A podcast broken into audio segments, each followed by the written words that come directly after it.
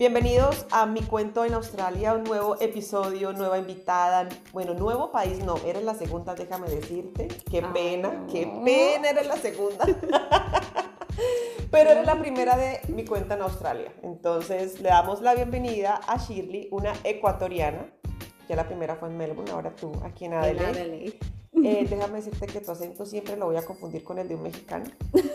Me dicen bastante eso. Entonces, no problema. si ustedes al final quieren poner la atención, no sé, me dicen si les parece o no les parece, si tiene acento eh, mexicano o no. Shirley, bienvenida a mi cuenta en Australia. gracias, Caro. Un placer. Feliz de que aceptes mi invitación, de que nos hayamos conocido. Nos conocimos a través de Carolina, tu flatmate. Sí, es divina. El, el universo nos puso en el camino y bueno, a ti te encanta hablar, a mí también, así que... a eso mismo iba a ir, como que no te preocupes, para mí es un placer hablar de mi vida, hablar de todo, a veces hablo mucho, también demasiado, cosas que a veces no debería, pero las digo. Eh, lo mismo, así que agarren tinto, agarren, bueno, tinto si son argentinos, agarren un tinto si son colombianos, agarren agua, lo que sea, tecito. Mate, té. Mate también, lo que sea, pisco, bueno, prepárense ahí, tienen un shift largo, pues prepárense porque ese es el shift que el, podcast que lo va a acompañar. O el drive, o en el bus. En el bus, aquí nos fuimos de chorizo. De chorizo. ya empecé a pensar mal. Ah, también empecemos mal, queremos chorizo. Ay, Ay qué cosas, ¿no? Empecemos como tipo entrevista. Tu nombre completo, bueno, ya sabemos que tu nacionalidad es ecuatoriana, cuántos años tienes y hace cuánto estás en Australia y si llegaste de Ecuador directo a Adelaide o cómo fue tu proceso. Bueno, espero no demorarme mucho en esa última pregunta sobre todo, pero bueno, todos saben, mi nombre es Shirley Banderas. Eh, no tengo relación con Antonio Banderas, desgraciadamente, pero espero que nuestra familia por ahí se una en algún momento. si nos estás escuchando, Antonio Banderas, ya sabes. sí, contáctame, Shir Banderas, en todas las redes sociales. no, pues tengo 28 años y voy aquí en Australia 5 años. Justo este sábado cumplí 5 años acá. Entonces sí, yo vine cuando tenía 23. Y, y vine directo de Ecuador. O sea, ahí, viene porque yo te dije como que tal vez me demore porque, bueno, pues todo es por mi familia. Yo desde que era chiquita yo siempre quise viajar, viajar, viajar, viajar. Entonces, que sí, que quería hacer la universidad afuera, pero no se dio hasta que llegaron cosas en la vida y a mi abuelita le dio cáncer. Yo viví toda mi vida con mi mamá y mi abuelita. Y, y pues yo dejé todo para cuidarla. O sea, era mi, mi bebé, mi chiquita. O sea, yo así la mimaba tanto y pues la cuidé, la cuidé seis meses que fueron de todos los días casi ir al hospital, de cuidar, pasamos momentos súper, súper difíciles que mi mamá y yo éramos su, su enfermera y más que nada yo, o sea, ella tenía una colostomía, yo le cambiaba la colostomía, o yo ahí, ahí, ahí era mi bebé. es una colostomía? Una colostomía es... ¿De colon? sí, o sea, ella tenía cáncer de colon, pero tenía un tumor muy grande que le estaba taponando su colon, entonces no podía ir al baño. Ay, entonces lo que hicieron es la colostomía, lo que es que te cortan la tripita antes del tumor, o sea, la tripita que está bien, y te, la, te hacen un huequito en tu estómago, o sea, en tu pancita. entonces, tú, como no tienes ahí el esfínter, que es el que te, te ayuda a ir al baño cuando tú quieres. Exacto tú solo haces cosas por ahí. Entonces hay unas bolsitas específicas que pues te pegas a la piel y ahí la bolsita y como que después vas al baño a botar la cosita. Entonces ella tenía su puntillo, le cuidaba, le limpiaba todo y después de un tiempo, pues me hice, yo, era mejor amiga de todos los, los, doctores, las enfermeras ahí en ese hospital, todos me conocían, yo era la única la que le aceptaban en la sala de emergencias, yo diciéndoles a los, a los doctores, a las enfermeras cómo había que hacer la cosa, no, yo estaba, ya, ya era parte del staff, o sea, si no me daban un mandil y todo, era porque ya no había más. Entonces llegó un día en el que nos dijeron que se curó, o sea, le hicieron un scan y ya no había cáncer y ese fue el momento para mí que dije como que yo solamente sentí que era el momento de pensar en mí y de hacer lo que siempre quise hacer, que es viajar, porque mi familia, yo tenía 23 años y mi familia era emocional, mi familia que son dos personas, bueno, casi tres y mi perro, una familia muy pequeña, pero era emocionalmente dependiente de mí. O sea, si es que en la casa mi mamá hacía las renovaciones y si es que yo no estaba ahí para decidir el color del granito que iba en la cocina, pues no sé, no se hacía nada. O, o sea, ya mi mamá no salía con sus amigas y que no, yo no iba con ellas. Era, era mucho. ¿Eres hija única? Sí. Ah, con razón, chángoles. Y dije, en ese momento del que mi abuelita se curó, nos abrazamos con mi mamá y mi abuelita en la cocina, nunca me voy a olvidar. Y yo pensaba que eso de, o oh, es que lloré de felicidad, yo dije, o sea, ¿quién llora de felicidad? O lloras o estás feliz, o sea, no hay los dos. ¿No? Y en ese momento yo, dije como que sí, yo me enteré, o sea, dije como que, mira, estoy llorando, pero estoy feliz, o sea, ¿qué es lo que está pasando? Y dije, ah, sí, hay como llorar de felicidad. Entonces, ese momento sí, vino una iluminación a mí y dije, ya, o sea, como que cumplí mi propósito. Sí, o sea, te juro, yo sentí el vientito, no sé. Y sí, la luz esa rara que uno ve, no sé, una cosa súper rara, pero dije, ya, ya como que cumplí mi propósito de alguna manera y dije, me toca ver por mí. Y empecé a buscar, a buscar cosas para, para ver cómo me iba del país, porque siempre quise viajar. Nunca pensé en Australia. O sea, Australia yo dije, ¿qué va a ser Australia? Australia es un país ahí como que una isla gigante en medio de la nada, o sea, ya hay canguros y cuáles, o sea, chévere ver un cangurito porque no sé, las fotos esos parecen bonitos y el, la Opera House ahí en Sydney. Para mí eso era Australia. Entonces yo nunca pensé en ir a Australia y yo siempre viajar por el mundo, todos los continentes, pero dije, Australia es mi última opción, o sea, Australia. Hasta que unos primos por ahí, bueno, pasó una cosa y me dijeron que iban a, vivir a Australia, que no sé qué, que había cómo estudiar. Y yo dije, ah, hay cómo hacer eso. Y, yo, y dijeron, lo principal para mí era ser independiente, pues hacer mis cosas y, y, ver si es que yo en realidad lo podría hacer, sobrevivir al, en cualquier otro lado al que me quería ir y por mis propios medios. ¿Y tu familia cómo tomó eso cuando dice, bueno, me voy, no sé para dónde, pero me voy? Pues yo lo discutí algunas veces con mi familia. Mi papá siempre me apoyó porque él estudió lejos, él estudió en la universidad en España, pero mi mamá también era bastante como que helicopter mom. Entonces, no, ella odiaba como que, que, yo sea independiente y yo siempre he luchado por mi independencia. Entonces, me acuerdo, tuvimos una discusión una vez porque yo me quise, yo quería irme a hacer pasantías en el exterior.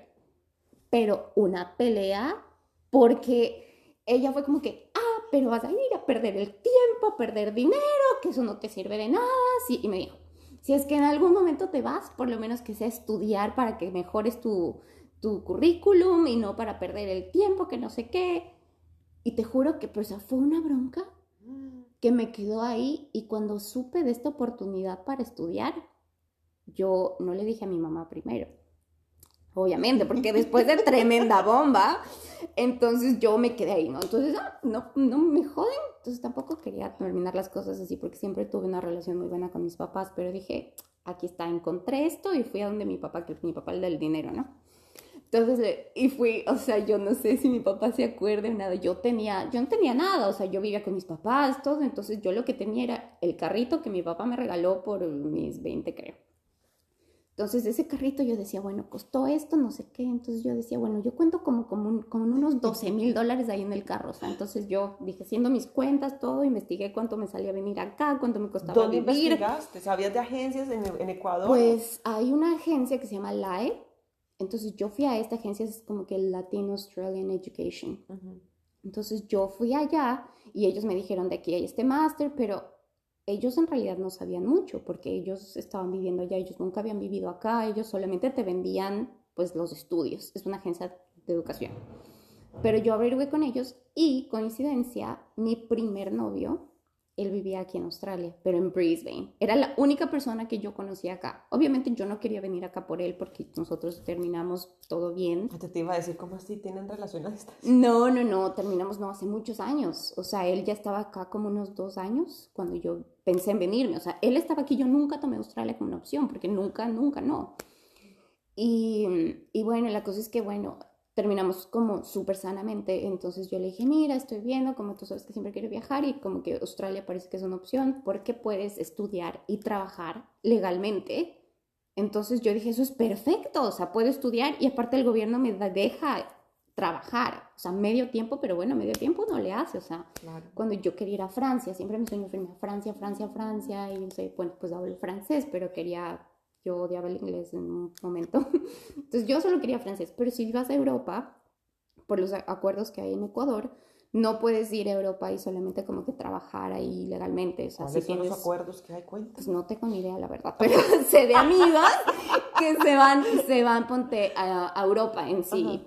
Y si es que, o sea, puedes trabajar si es que tienes una, una internship, ponte, o sea, una pasantía la puedes hacer. Y en Europa te la pueden pagar, pero también depende del empleador cuánto te paga. Algunos te pueden pagar un sueldo normal y otros te pueden pagar pues un sueldo de pasantía que es básicamente tome para el transporte y la comida.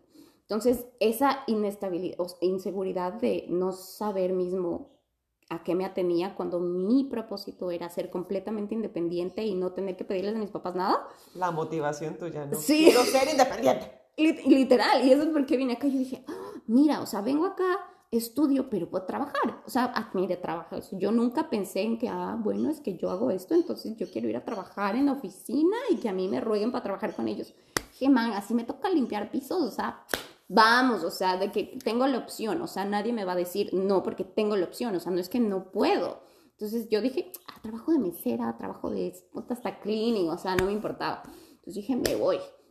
Entonces yo fui, dije, bueno, ya tenía toda la información, preguntarle también como que a mi ex, como que cuánto más o menos cuesta la semana del mercado, los, las bills, que son como que los servicios, y las cosas básicas, o sea, cuánto es lo mínimo. Obviamente vi esa cantidad de dinero y dije, joder, madre, o sea, no me alcanza, pero después dije, ¿cuánto se gana? Y dije, bueno, ya puedo, estaba viendo, ¿no? Cuánto valía el carro versus cuánto necesitaba para los primeros como tres, seis meses y después cuánto podía yo hacer, o sea, ya hasta el momento en el que yo en realidad ya consigo un trabajo y lo empiece, ¿cuánto necesito? Pensé que había sido la única que hacía esas cuentas. No, obviamente, todos. imagínate, o sea, y yo considero que mi decisión de venirme acá fue súper súper naive, o sea, yo, yo nunca lo pensé muy, muy bien. O sea, mi, mi, fue más del impulso porque yo quería irme.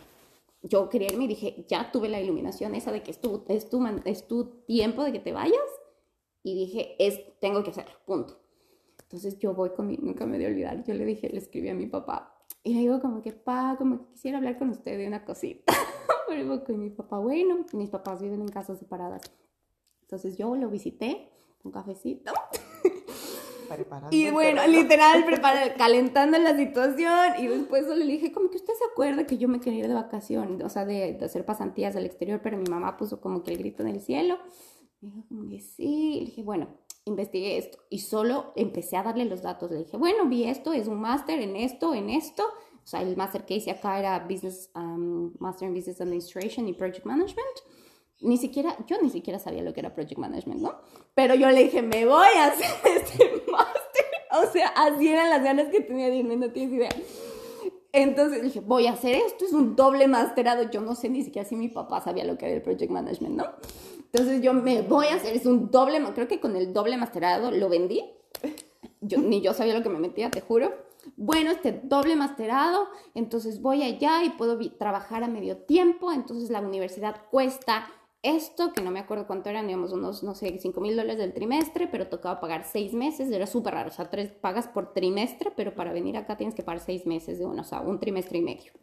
Eso con la universidad, el seguro de vida, que el, seguro de salud, que es necesario aquí para lo que sea si no eres residente, y la visa, después a dónde iba a llegar, Adelaide, o sea, yo con, yo con bueno, pero, pero, Le preguntaste a tu exnovio que vivía en Brisbane. Sí. ¿Cómo escogiste Adelaide? ¿Por la agencia que te Justo dijo ahí venía, no. Ah, O sea, la agencia me daba opciones. Brisbane, Melbourne, Sydney o Adelaide, porque yo vine a estudiar a Torrance. Entonces, Torrance University tiene campuses en todas estas áreas. Mi decisión para venir a Adelaide fue la más básica del mundo mundial. fue, bueno, ¿dónde es más barato? Literal. Y eso también le pregunté a mi ex, porque me dijo, sí, Brisbane, no sé cuánto. Y yo, pero, ¿y Adelaide? Porque yo sé que Adelaide es más barato. Me dice como que sí, bueno, y baja. Entonces yo dije, bueno, obviamente viendo, o sea, yo estaba contando con lo que yo podía tener. O sea, decía, yo tengo este dinero del carrito y si lo vendo, tengo esto.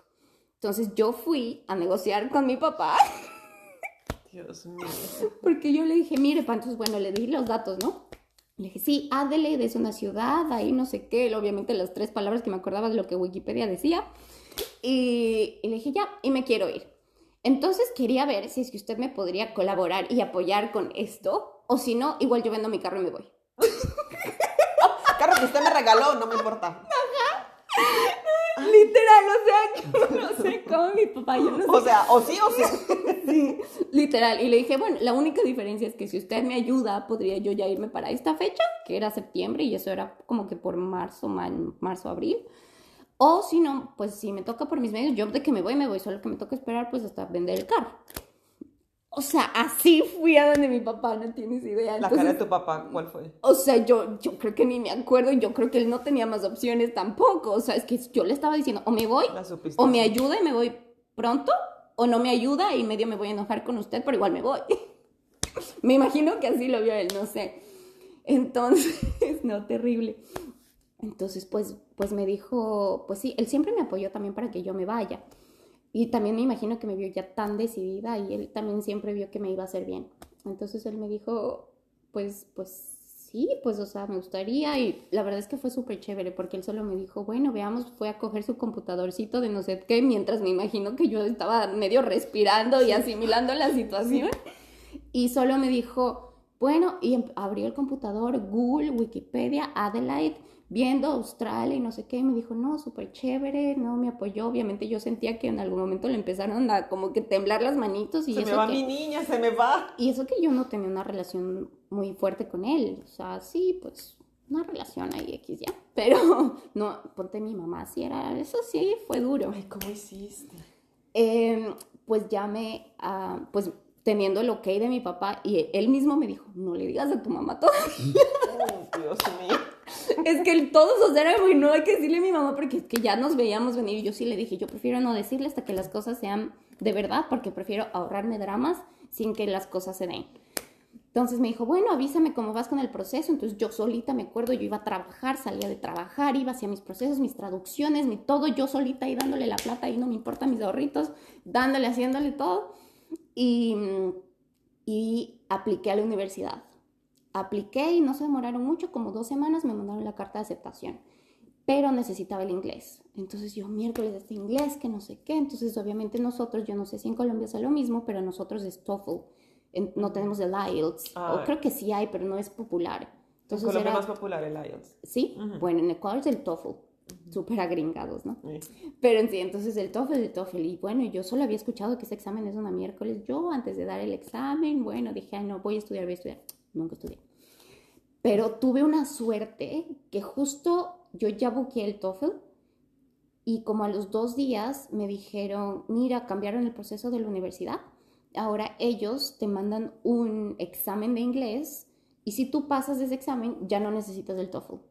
Porque el TOEFL era para, que, para ver si tú podías entrar de una vez al máster o el negociazo que hay acá, porque si no necesitas primero el curso de inglés. El que me tocó a mí. Exacto. Entonces yo dije, ah, buenísimo, porque para la visa de estudiante tú no necesitas el TOEFL. Tú solo dices voy a estudiar y ya.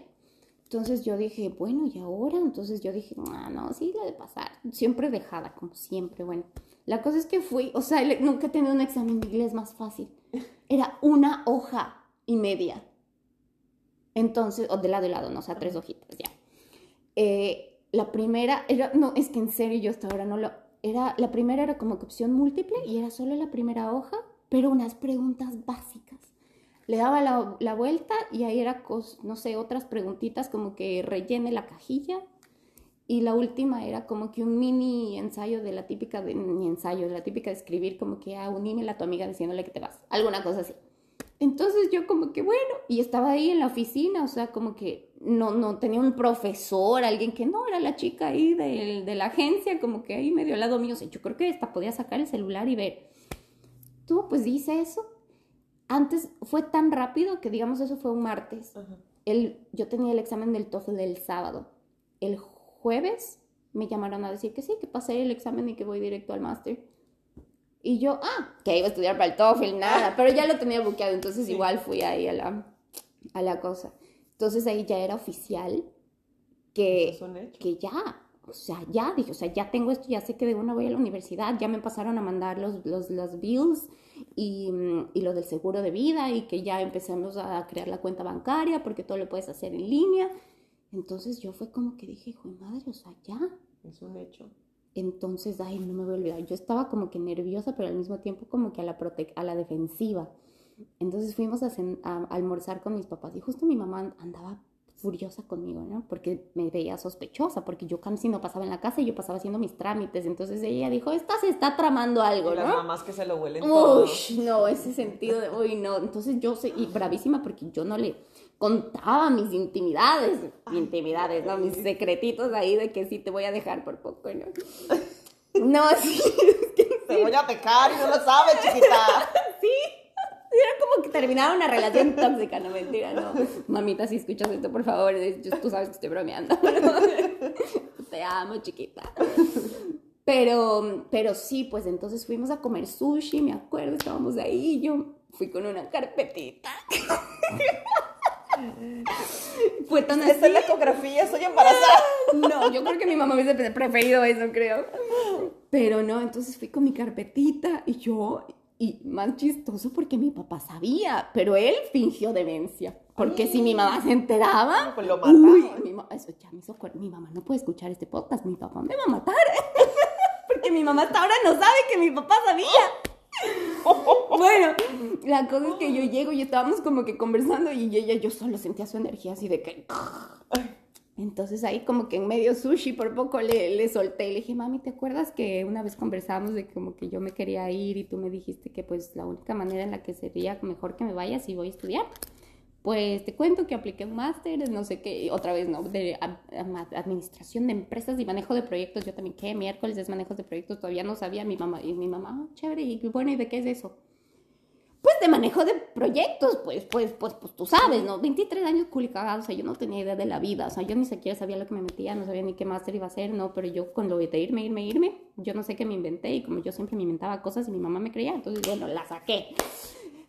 Y solo me acuerdo que mi mamá toda así viendo las, las hojas, ¿no? Todo en inglés, obviamente no entendía nada. Y yo solo, y le imprimí así una hojita igual de Adele y de la página de Wikipedia y que no sé qué. Y bueno, solo me dijo, ah, Australia.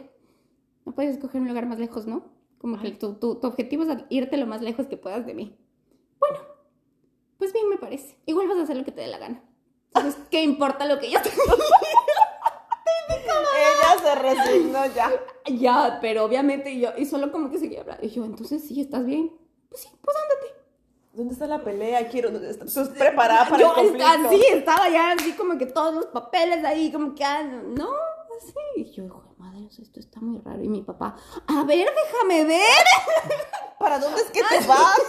Y no va a decir nada que se va la niña. Así, papá. Y yo solo me acuerdo, yo lo sentía, él, él creo que estaba más nervioso porque si mi mamá se enteraba era el, no, entonces, él como que así, sí, que como que nos quedábamos viendo y yo como que no le digas, no le digas que yo sabía. Porque él- ah, creo que ella preguntó en algún momento si es que mi papá sabía porque creo que lo vio muy tranquilo. Y mi papá, no, no, y yo no, mi papá, no, ninguno sabe nada. No, esto es ya, yo he estado haciendo mis cosas, sí, sí te he visto medio, mm, como que sospechosa. Ay, no, terrible. Qué susto. Pero imagínate que esto fue a finales de mayo. A mí me aceptaron en la universidad a principios de septiembre. O sea, mayo, junio, julio, agosto, septiembre. Cuatro Cuatro, meses. Entonces mi mamá no, tu- no, no tuvimos mucho el tiempo de, de asimilarlo. Y encima de eso, yo, bueno, apliqué a la visa, porque ahí cuando yo ya empecé el proceso. Entonces apliqué a la visa, todo, para ese entonces cambiaron todo el proceso. Nosotros no tenemos, y me imagino que en Colombia también, que todo se manda a Santiago, en Chile. Eh, sí, en ese entonces sí. En- cuando yo apliqué, sí, tocaba mandar a Santiago y esperar a que devolvieran los documentos de Santiago. hacia Ahora Colombia. ya lo tienen. Ahora creo que en, en Bogotá. En, Ay, mira tú qué chévere. No, pues es que Ecuador, que viven, aquí hay muchos colombianos, pero ecuatorianos, no. Aquí a nada le da al menos, porque ya En sé que soy Adelaide. la segunda de tu podcast, ¿no? Pero... No, en Melbourne sí, sí sé de, de- la, de la comunidad es bastante grande. Sí. La cosa es que en ese entonces todo era, todo era en papel, no era digital. Ah, Justo cuando yo apliqué, hace cinco años, estaban cambiando el proceso. Entonces las visas que se estaban tomando, que lo normal era, creo que siete semanas, estaban tomando nueve, diez semanas. Yo contando todo eso, desde que apliqué a la visa, todo, yo estaba súper a tiempo, según yo, porque soy una procrastinadora, pero a nivel 100. Y yo me sentía muy orgullosa que había aplicado a la visa como que con nueve semanas de anticipación en lugar de las siete. Entonces tengo tiempo de sobra para que me llegue la visa e ir. Entonces yo contaba con esas siete semanas y yo ya busqué mis flights. O sea, yo ya tenía mis tickets de avión, yo ya tenía todo para venir. Entonces el tiempo pasaba y pasaba Seis semanas no me llegaba la visa. Siete semanas no me llegaba la visa. Ocho, como la séptima semana yo ya hice la despedida, ¿no? Con mis mejores amigos, mi mejor amiga, yo te pongo el DJ, mi mejor amigo, yo pongo las pizzas, bueno, hagámosle, la rompemos en la casa. No, una suerte la bomba, o sea, también para decirles a mis mamás, nosotros pensamos, sí, invitemos, la típica que invitas a alguien y dices, fijo, no viene, entonces después sí le invitamos, pues sí, todavía, hagamos un evento en Facebook.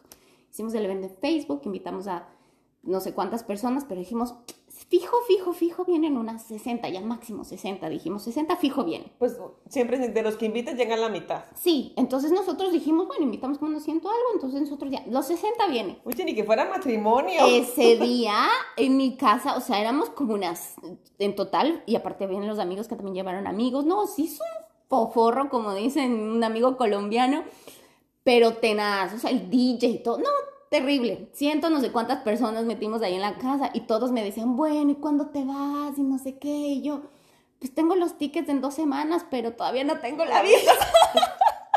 o sea, de volar puedo volar, de que pueda entrar al país, no creo. Entonces era todo incómodo porque ya la despedida y todo, y yo todavía no sabía si podía ir a venir acá a Australia. Bueno, pasó que la típica que uno empieza a viajar con la familia, que a comer como cerdo, porque yo pensaba como que nunca iba a volver al país, entonces yo quería como que comer todo lo que no iba a comer en cinco años. ¿Qué comiste? Todo lo que hay en Ecuador, o sea, yo en la sierra tenemos, pues depende de la audiencia, pero no van a entender lo que voy a decir, pero bueno, el ceviche sí, pero el ah, ceviche ecuatoriano es como diferente, encebollado, bolones, empanadas de verde, empanadas de morocho, empanadas de viento, em, fritada, hornado, en la costa, todos los arroces marineros, los encebollados, los ceviches, los, todo el marinero, el múltiple, el mixto, no, es que tú no tienes todos los, todo, todas las cosas de carrito, o sea, que los panes de yuca, que los muchines, que, o sea, yo empecé a comer como que sincero nunca más iba a comer. como, que, si hubiera mañana. Según yo, no, yo voy a Australia porque todo es súper caro, entonces yo voy a estar a dieta de zancudo de baño, que no come nada. Pero, no, pues llegué acá y subí un montón de peso, pero eso es otra historia. Apunte Hungry Jacks no. como un denominador, porque tengo amigas que acá se suben de peso. Sí, no, terrible. ¿Qué pasó con la visa? Semana 7, semana Semana 9. Yo tenía los vuelos viernes, 7 de la mañana, yo salía de Ecuador. Entonces todos, bueno, ya era lunes, martes, te juro, yo ni dormía. Miércoles, no, pues, o sea, ya miércoles yo no tenía la visa, entonces con la familia todos tranquilos porque mis, y mis papás sobre todo, no, pues no, nos toca ir a cambiar los vuelos, o sea, te quedas una semanita más con nosotros, no hay problema, porque yo me venía una semana antes de que empiece el máster, entonces yo decía, bueno, sí, tengo, tengo el tiempo, todavía no es que voy a estar tarde de clases, ¿no? Toda responsable, ajá. Y, y bueno. el sobre? No, y ni llamada ni nada, porque ya te lo daban digital. Ah, entonces, pues bueno, entonces yo, bueno, ya era jueves, y verás, yo por si acaso, todos éramos, dijimos, con mis, ya la familia, todos, los amigos, todos, todos eran, si no me llega la visa hasta el jueves 2 de la tarde, pues vamos a cambiar las 2 de la tarde yo me subí al carro a ir a la agencia de viajes con mi papá, cambiar los vuelos. Bueno, entonces yo por si acaso ya era jueves de mañana dije ni fregando, pero lo único que me faltaba era sacar el carnet el internacional de la vacuna de la fiebre amarilla. Entonces ese día fui a sacarlo, porque dije por si acaso, porque no te dejan entrar acá si no lo tienes. Entonces yo, bueno, fui por si acaso a un centro de salud, ese rato a ponerme a preguntar, o sea, así de procrastinadora soy, ¿no? Ese rato a ponerme a preguntar, bueno, todo bien, me fui, me puse ahí la cosita, me dieron el, el carnet. Bueno, ya tenía, estaba como que listo, ese día me vi con un amigo, fuimos a comer al mercado, comer al mercado. No, es que eso, yo trataba de hacer las cosas más propias, o sea, más autóctonas que sabía que no las iba a encontrar acá. Comer al mercado, mariscos, así en el mercado, en la zonita esa de los de estos, y pedimos que de todo un poco, ¿no? Yo, en serio, creo que mi, mi, mi vida se resumió en comida durante los últimos meses en Ecuador. Y ya estábamos saliendo de ese mercado y pues yo ya iba a ir a la agencia de viajes y me iba a encontrar allá con mi papá para cambiar los vuelos. Cuando me voy a subir al carro, llamada de un número desconocido. Dos de la tarde. No. Y yo contesto, yo aló, y me acuerdo mi agente se llamaba Evelyn, era una niña divina. Me dice, Shirley, te mandé un mail, pero no sé si lo viste, pero tengo que decirte, te llegó la visa. te juro que nunca, nunca lo pensé, o, en realidad como dices, cuando, uno no asimila las cosas. O sea, yo soy muy así de que me lanzo a hacer cosas y no las pienso mucho. Pero el momento en el que ella me dijo que me llegó la visa, se me pasó como que la historia de mi vida por, por, mis ojos en tres segundos. Porque ese rato sentí que me iba. O sea, hasta ahí no. Yo, toda mi familia, todos era, me quedo una semana más. Entonces, pues la, sufro. toda esta semana tengo también para sufrirle, para pensar y para seguir comiendo. Pero ese rato dije, hijo de madre, o sea, me voy, me voy y me voy, me voy, me voy en menos de 24 horas. Me voy sola, no he empacado las maletas. Como así. Porque yo sí soy, o sea, no tenía, no sabía ni qué iba, ni siquiera sabía qué tenía que llevar, o sea, tenía que empacar mi vida en dos maletas. Siempre digo lo mismo. En como menos de 12 horas. No sabía ni por dónde empezar. y fue como que, y no sabía ni qué hacer, no sabía cómo decirle a mi mamá, no sabía cómo decirle ni a mi papá ni nada, porque todos estaban como que relajados. De que todavía teníamos una semana más. Sí, y solo fue como que nada, ese rato me, me taqué a llorar. Me acuerdo, este amigo solo me abrazó y me dijo, ¿te llegó la visa? Y yo le dije, sí, hijo madre, me voy, me voy. Ay, y, y, fue como que el shock, o sea, hasta este amigo. Hasta este amigo, como yo me iba viernes, él dijo, bueno, no se va, compró tickets porque había un concierto de salsa y a mí una salsita y me encanta, que el grupo Nietzsche, que, uy, no, y era unos, uy, no, que Guayacán, que, no, yo decía, yo quiero irme a ese concierto, él compró los, los, boletos, los boletos para ese, ese evento y él también se quedó como que no, pues ya no hay cómo ir al concierto de salsa, o sea, todo triste. O me voy para Australia o me quedo para el concierto. Literal, yo dije, no, pues, o sea, no, yo, yo entré como en shockcito. Entonces ese rato dije, ¿y ahora qué hago? O sea, lo primero le llamé a mi papá porque él ya estaba yendo a la, a la agencia, a la aerolínea. Entonces le llamé y le dije, pa, eh, pues, y me dijo, ¿qué? es que me acaban de llamar y me dijo, ¿te llegó la visa? Me dijo, sí, me dijo, ay, qué, qué bueno.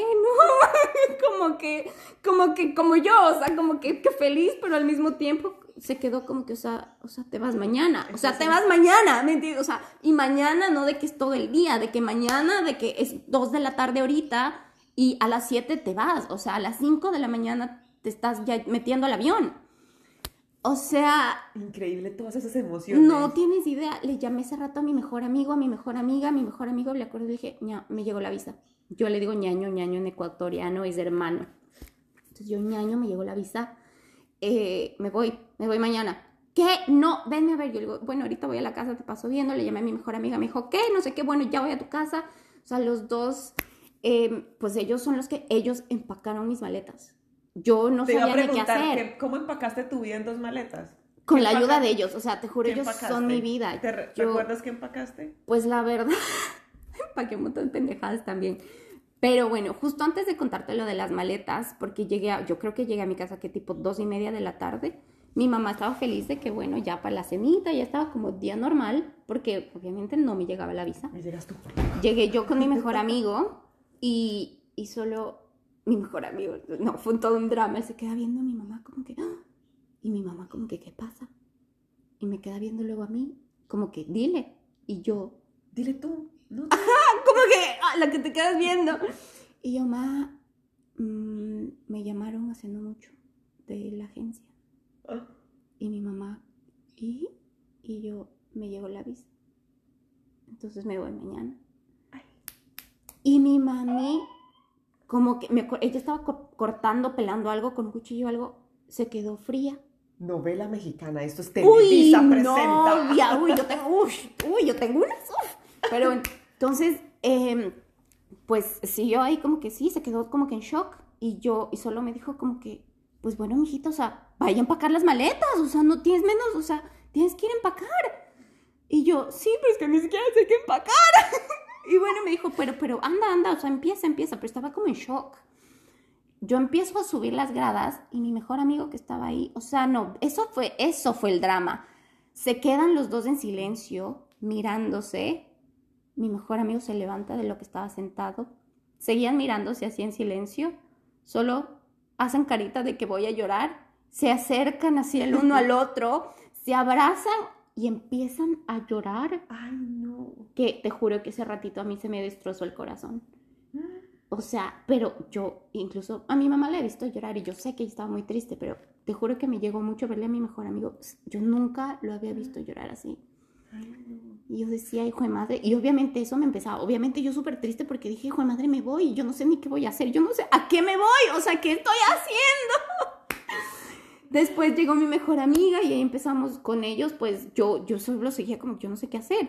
Entonces ellos me ayudaron, obviamente tú empacas como que la ropita que más te pones, que más te gusta, pero al mismo tiempo es como que allá hay estaciones, nosotros no tenemos estaciones. Entonces allá hay verano, hay invierno y nosotros vivimos como que en una primavera, ish, mm, otoñito, no sé, el clima es muy estable.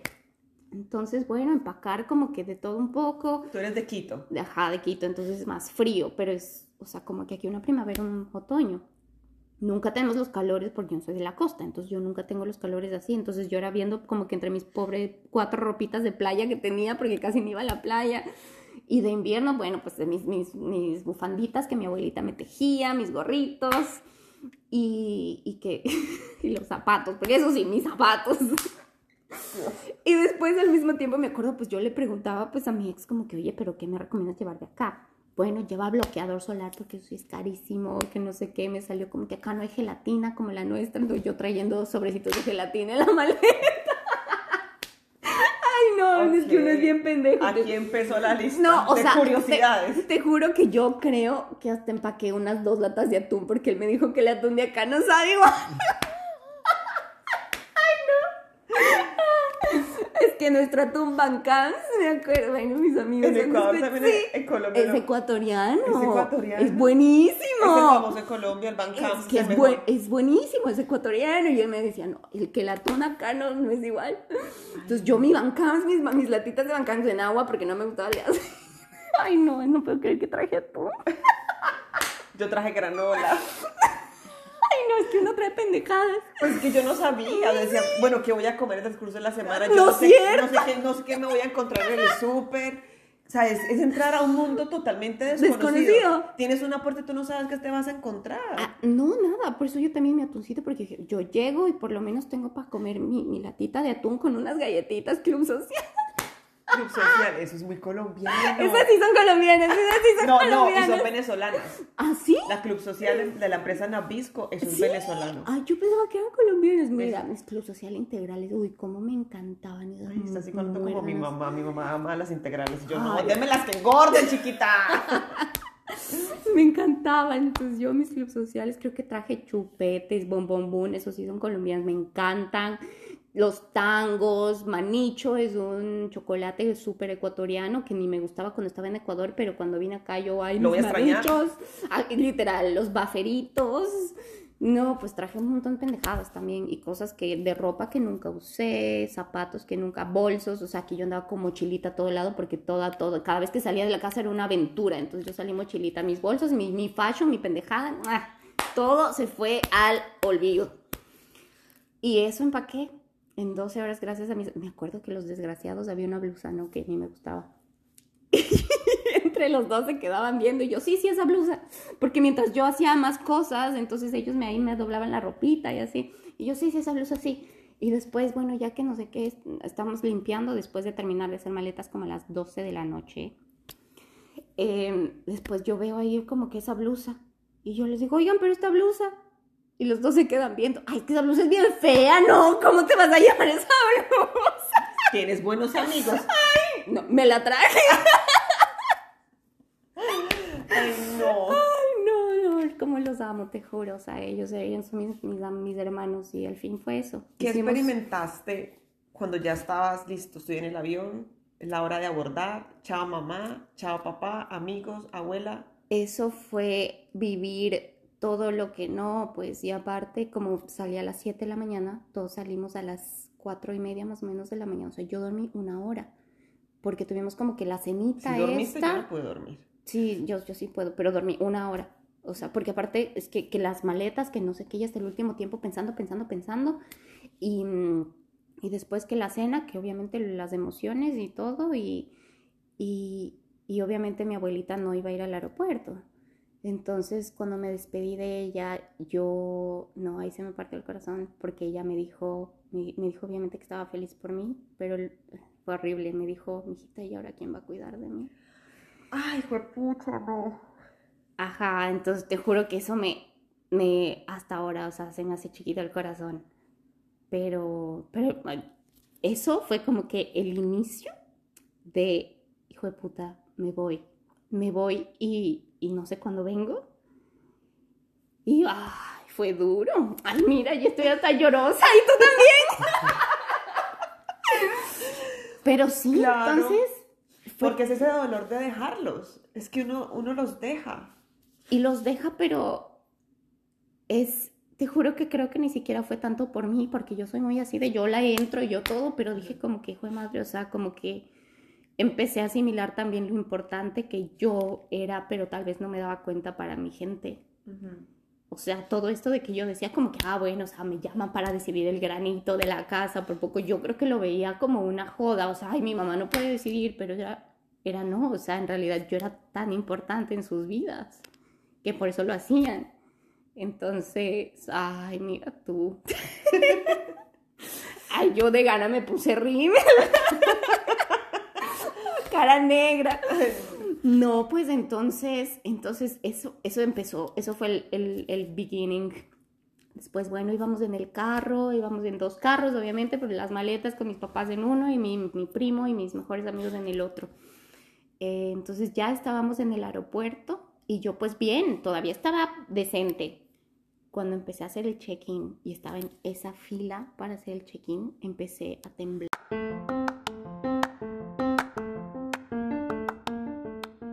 Es hora de hacer una pausa en el cuento de Shirley para recordarles que este podcast lo encuentran disponible en Google y Apple Podcasts, Deezer y por supuesto Spotify.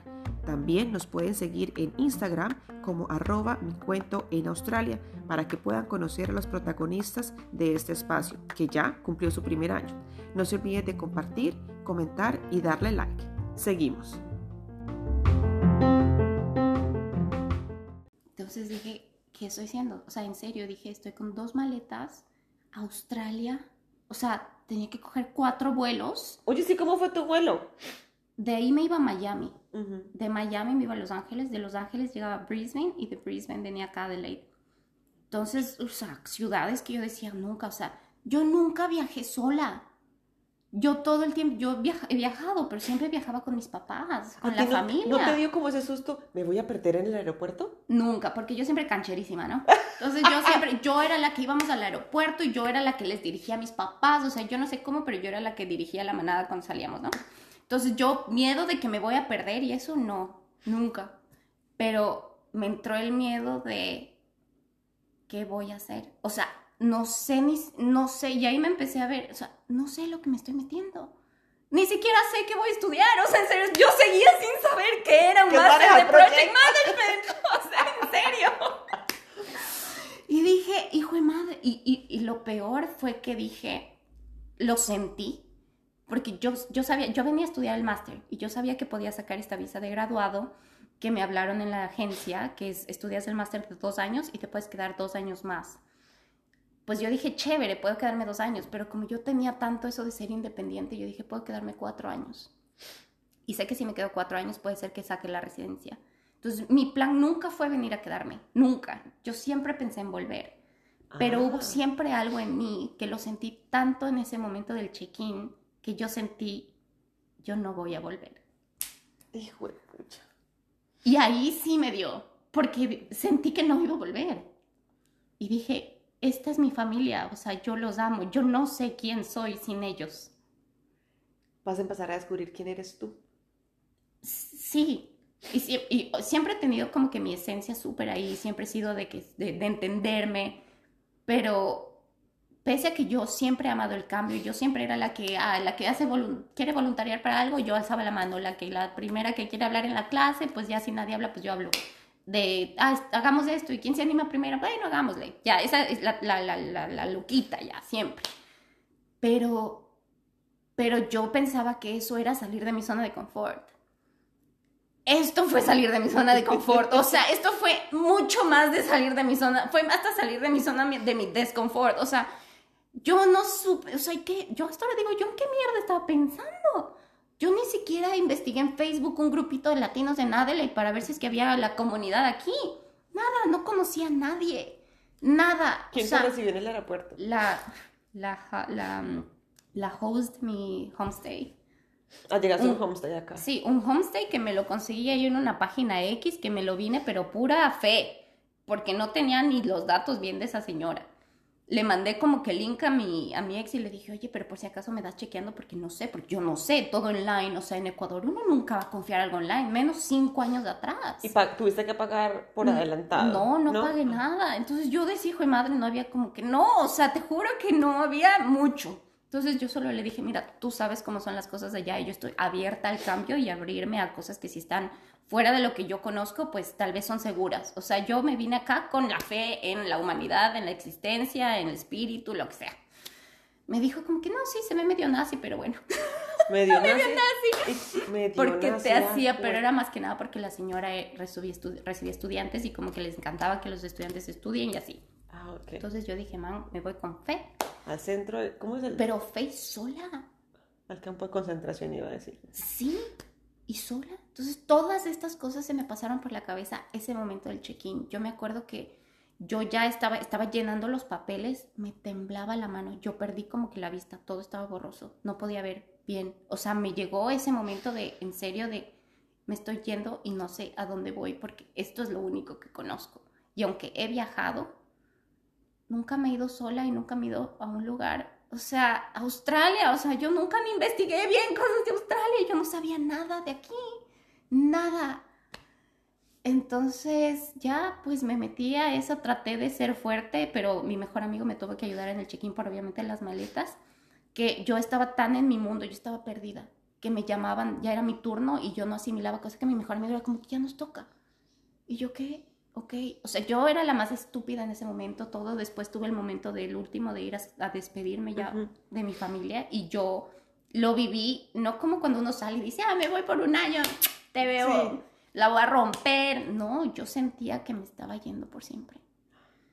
Y, y, hijo de madre, o sea, yo te juro que no me quería despegar de mi mamá, o sea, yo dije, hijo de puta, no, o sea, es la última vez que la voy a abrazar, o sea, no sé cuándo la voy a volver a ver.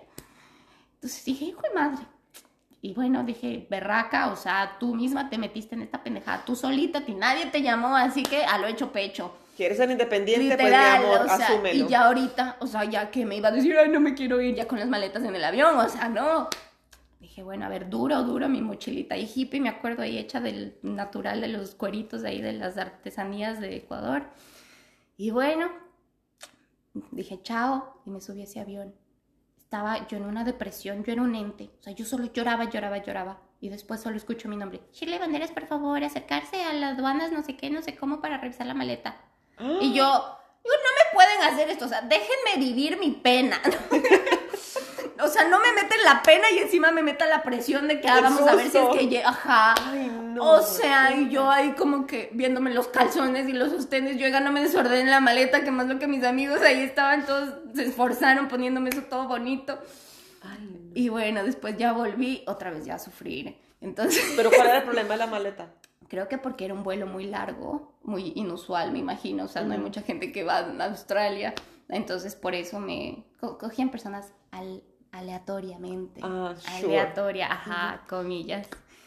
Y, y, bueno, pues entonces ahí me subí al avión, todo ese vuelo de Quito a Miami, yo era un ente. O sea, yo ni me acuerdo bien ese vuelo. Yo me acuerdo, me senté, me tocó pasillo, pero yo, mi mente estaba, y yo lloraba, lloraba, y a mí me da pena. Yo, las personas que estaban al lado mío de ver, pensaron que, no sé, algo pasó horrible. Yo era un ente. Llegué a Miami, estaba un poco mejor. Cuando me iba a Los Ángeles, eh, me tocó un asientito de dos y no había nadie al lado mío. Los aeromosos divinos, ¿no? Ay, linda, entonces a dónde te vas y que no sé qué. Me recomendaron que me meta una pastilla, pero ya estaba un poco mejor. Y dije, no, está bien, pero dormí. O sea, al fin dormí. Y cuando ya estaba en Los Ángeles, dije, berraca, esta es una aventura, vivámosla. y ahí empecé a estar full feliz y dije, mira, qué chévere, o sea, estoy en Los Ángeles, estoy en un lugar en el que nunca antes he estado, un aeropuerto de mierda, o sea, no me perdí ahí súper bien, pero en realidad que ese aeropuerto es bien como complejito. sí, es gigante, o sea, tienes que coger bucecito para ir de una terminal a otra, o sea, es, sí, pero no, no me perdí, todo bien. Y, mm, y ya cuando estaba ya súper bien, entré a, un avión de dos pisos, yo era la más feliz compartiendo con mi familia, o sea, yo me acuerdo ni medio llegó a un aeropuerto, pues la, yo era la capa de todas las capas para meterme de una al wifi y meterme ya los mensajitos y no sé qué, y no sé cómo, la videollamadita así súper quick. Y ya después me acuerdo que llegué acá a Brisbane y yo, fue madre, estoy en Australia, un calor, yo, uy, qué feo. yo acostumbrada a mis montañas. Entonces llegué y yo, uy, así es Australia, ay, qué calor. Ahora digo que rico, pero bueno. Llegaste en septiembre. Llegué en septiembre. Primavera. Sí, pero estaba caliente, Brisbane. O sea, para mí, yo venía de las montañas, clima seco, seco. Y bueno, dije, bueno, entonces, ¿qué aduanas? Y me acuerdo, yo traje cigarrillos, ¿no? Entonces yo como que sí, los largo. pero para vender. O sea, hiciste la... No, yo ese entonces yo como que fumaba, no mucho, pero como que dije, ah, porque ah. sabía que los tabacos acá eran súper caros, porque eso me dijo mi ex. Y también como que si los quería vender, sabía que podía hacer mucha plata. Entonces yo sabía que podía traer no sé cuántas cajetillas que me dijo mi ex. Entonces, bueno, yo las traje.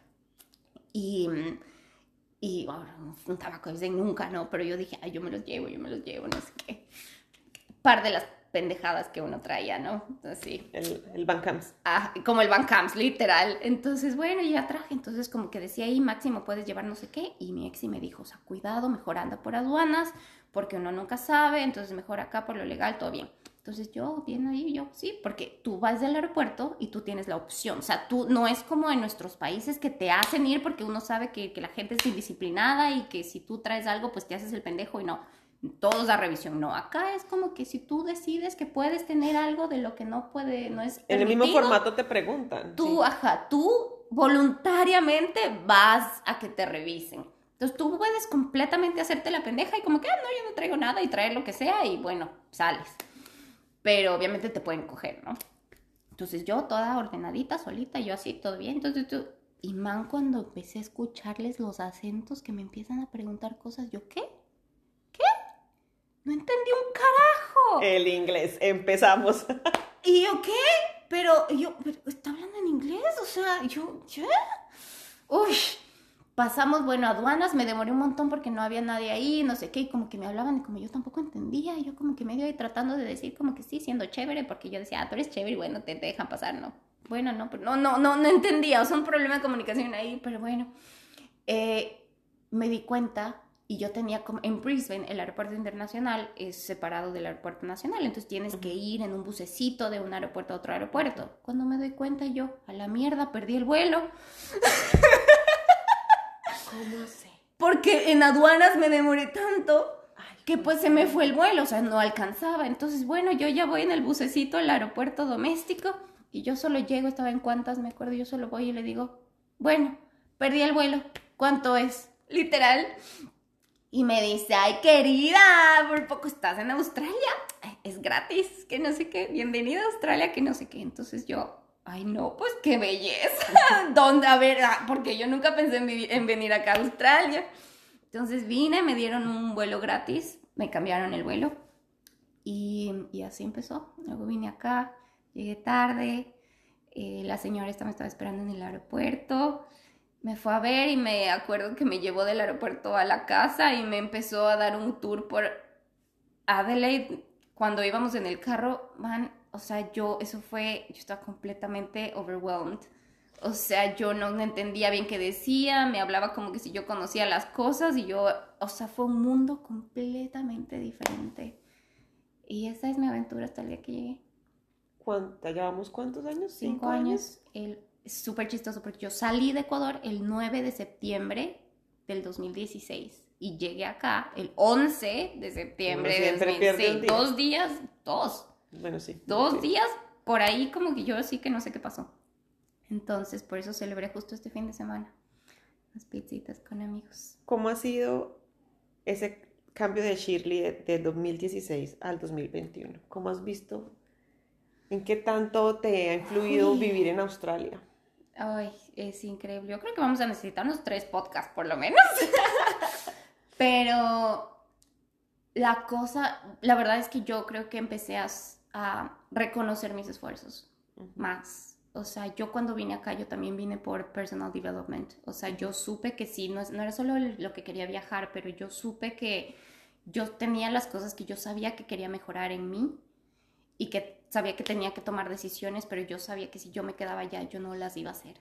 Una de esas era yo ver por mí misma, como eso, ese, ese airecito de la Guadalupe, la iluminación, como sea, que lo queramos llamar, que dije, ok, porque yo toda mi vida siempre tomé decisiones basada en la vida de los otros. O sea, mi vida también, pero era un porcentaje, no era por mí.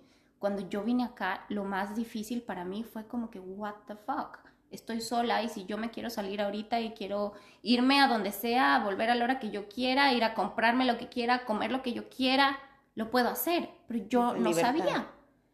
Sí, como esa libertad, yo nunca creo que fui libre, porque yo, si yo quería ir a comer con estos amigos y lo que sea, yo ya sabía cómo lo organizaba para que si a esta hora hago esto y si en la casa cocinan, entonces yo ya sabía que si almorzaba esto, entonces llegaba la cena, entonces mi familia era feliz, yo era feliz, todos éramos felices, yo no sabía qué hacer y ahora veo cómo yo me pongo a mí primero en las cosas que hago.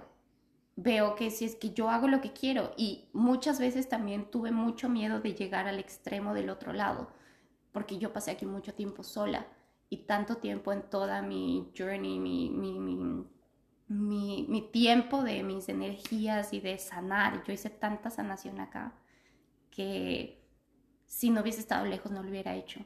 Yo hice algo que es muy inusual y tal vez si la gente todavía llega a este punto del podcast, o sea, es porque gracias, porque tal vez estuvo entretenido y espero que estén aprendiendo algo o se estén riendo por lo menos. Pero hice como un cursito de life coaching, bueno, como hice un cursito de life coaching. Un curso. Hice un curso, un curso, una certificación de life coaching. Esta vez sí sabía lo que ibas a estudiar. Pero tú sabes, ¿no? O sea, a veces uno quiere ir a hacer algo porque uno quiere hacerlo por los demás, pero en realidad uno tiene que hacerlo por uno mismo. Y cuando yo hice ese curso, pues empecé a sanar cosas con unas técnicas como que súper interesantes y desbloqueé memorias del pasado. Y, mm, y dije como que, hijo de madre, o sea, en realidad empecé a ser mucho más consciente de, de las cosas que tenía que en realidad sanar, pero muy específicas. Y, tenía empecé a, hijo de madre, des, había muchas memorias desde mi infancia de toda esta... Sí, y había muchas cosas que como que estaban ahí, pero yo decía como que así ah, no me afectan, no me afectan. Las empecé a ver desde otra perspectiva. Y llegaron, tuve dos días, pero yo tuve una conversación con mis papás por videollamada. Pero es una cosa que es serio, por eso digo, es súper raro que alguien lo haga, pero si en serio alguien está escuchando, háganlo porque es lo mejor que pueden hacer. Yo tuve una conversación con mis papás de horas, que será unas 3, 4 horas de hablar de cosas que me impactaron de mi infancia, que ellos las causaron. Entonces no es fácil ir y decir como que, ah, mira, ¿te acuerdas como que ese comentario que tú me hiciste, esta manera en la que tú actuabas, estas cosas? Y, y, era una, fue una conversación no de queja, no de, no de te odio y tengo rencor hacia ti, pero era solamente de el desahogar. Y eso fue muy importante, saber que para mí, cómo yo desahogo mis cosas y yo las desahogo hablando. Si yo tengo un problema con alguien, yo necesito hablar con esa persona y es hablarlo, no es discutirlo, no es yo estoy bien, tú estás mal, no, es simplemente, mira, esto pasó y necesito desahogarme. Y yo siempre, yo, yo tuve mucho resentimiento con mis papás desde que era pequeña, justo por estar toda esta relación muy disfuncional que tuvieron y que me afectó mucho. Que yo soñaba con cumplir 18, hacerles una carta, dejarles la carta e irme de la casa eso, o sea, yo, yo tenía mucho resentimiento de mis papás, mucho. Y cuando crecí, mis papás cambiaron. Mis papás eran esos papás divinos, o sea, esos papás que yo ya no me quería ir de la casa cuando tenía 18. Por eso extendí mis viajes y toda la cosa. Pero como que sí me di cuenta que todos esos fantasmas del pasado me perseguían hasta acá cuando yo estaba sola. Y dije, necesito sanar. O sea, ya no estoy allá, y los papás que tengo ahora, sí, son papás diferentes, no son los papás que yo tuve cuando yo era pequeña. Porque, ¿y cómo puedo juzgarlos, me entiendes? O sea, mi mamá me tuvo cuando ella era relativamente joven, o sea, ya tenía 22, y yo solo veía y yo digo, man, yo no sé qué hubiese sido, o sea, a mi edad tener una niña como de cinco años, o sea, uno está tratando de entenderse a uno mismo, de qué está haciendo, de que, de, de, estoy madurando, qué es lo que hay que hacer bien, hacer mal, que cómo puedo juzgar a mi mamá cuando estaba haciendo lo mejor que ella podía hacer. Pero yo necesitaba hablarlo. Y fue una conversación muy linda diciéndole, solo quiero que ustedes sepan que en realidad esto me afectó mucho. Y fue por la parte de ellos decirme, nosotros entendemos y en realidad lo sentimos mucho y algo que a mí me pareció increíble fue que mi mamá tuvo la fuerza y tuvo esa decisión de decirme, yo te amo y yo estoy completamente sorry. me siento muy mal. Yo me quedo pensando, ¿qué quieres que te diga con el sorry? o sea, en serio, me siento, me siento muy mal de, de que yo haya causado eso en ti. Pero ahora es en ti el sanar y el hacer que eso no te persiga más. Y eso para mí fue genial, porque yo tenía miedo de que mi mamá lo tome mal y ella sufra por todas estas cosas del pasado. Y, es, y más que nada, ¿por qué lo digo? Es porque muchas veces nosotros tenemos miedo de decir algo porque no sabemos cómo la otra persona va a reaccionar, porque no queremos herir a alguien, porque no queremos, por ese miedo a cosas que... Al conflicto. o al conflicto, a cosas que uno piensa. Yo, yo le temo al conflicto y así no se, ponte en este caso ni siquiera fue conflicto, fue porque no quería que ella se sienta triste. Porque uno piensa que uno va a lastimar a alguien y es cuando en realidad aquí esto es un llamado de atención para todos porque nosotros no podemos esperar o, simplemente evitar algo por lo que uno piensa que va a pasar, porque uno en realidad nunca sabe lo que va a pasar. Y es mejor uno solamente estar muy, muy, muy en sincronización con tus principios y tus valores, que si tú piensas que tienes que hacer algo, pues hazlo y hazlo de una manera consciente, obviamente no, no por mal, pero hazlo por una manera, porque si tú lo hablas, pues hasta para esa persona es, es, sanar, es de las dos partes. Sanar eso me ha ayudado tanto, tanto, tanto, que deshacerme de esa maleta invisible en mi espalda me ha ayudado a seguir, seguir, seguir, seguir. Y creo que esa es la, la cosa, la principal cosa, el... Del, de este cambio. De, de todo, sí. Tampoco te voy a decir que he cambiado mucho porque siempre he sido muy determinante. Mi esencia yo siento que sigue ahí. También me siento súper orgullosa y feliz de eso. Pero ahora sí, me pongo a mí misma primero. O sea, pasé por un mega etapa también. O sea, obviamente yo pasé por depresión y por ansiedad y todo eso acá horrible porque sí, te sientes sola. ¿Cómo manejaste esa libertad? ¿Cómo manejaste tu soledad? ¿Cómo manejaste tu independencia, tus estudios? Que tienes que ahora, si tú no lavas, pues nadie te lava la ropa. Si no cocinas, si no haces aseo, puedes llegar cansada y aún así tienes hambre, tienes que cocinar, ya no tienes a la nana o a tu mamá. ¿Cómo hiciste para asimilar todos esos cambios? Pues creo que lo que a mí siempre me mantuvo, yo siempre he sido muy responsable. O sea, yo nunca he sido muy dejada de que, ah, bueno, no importa, yo siempre son mis prioridades y cuando yo acabé a estudiar.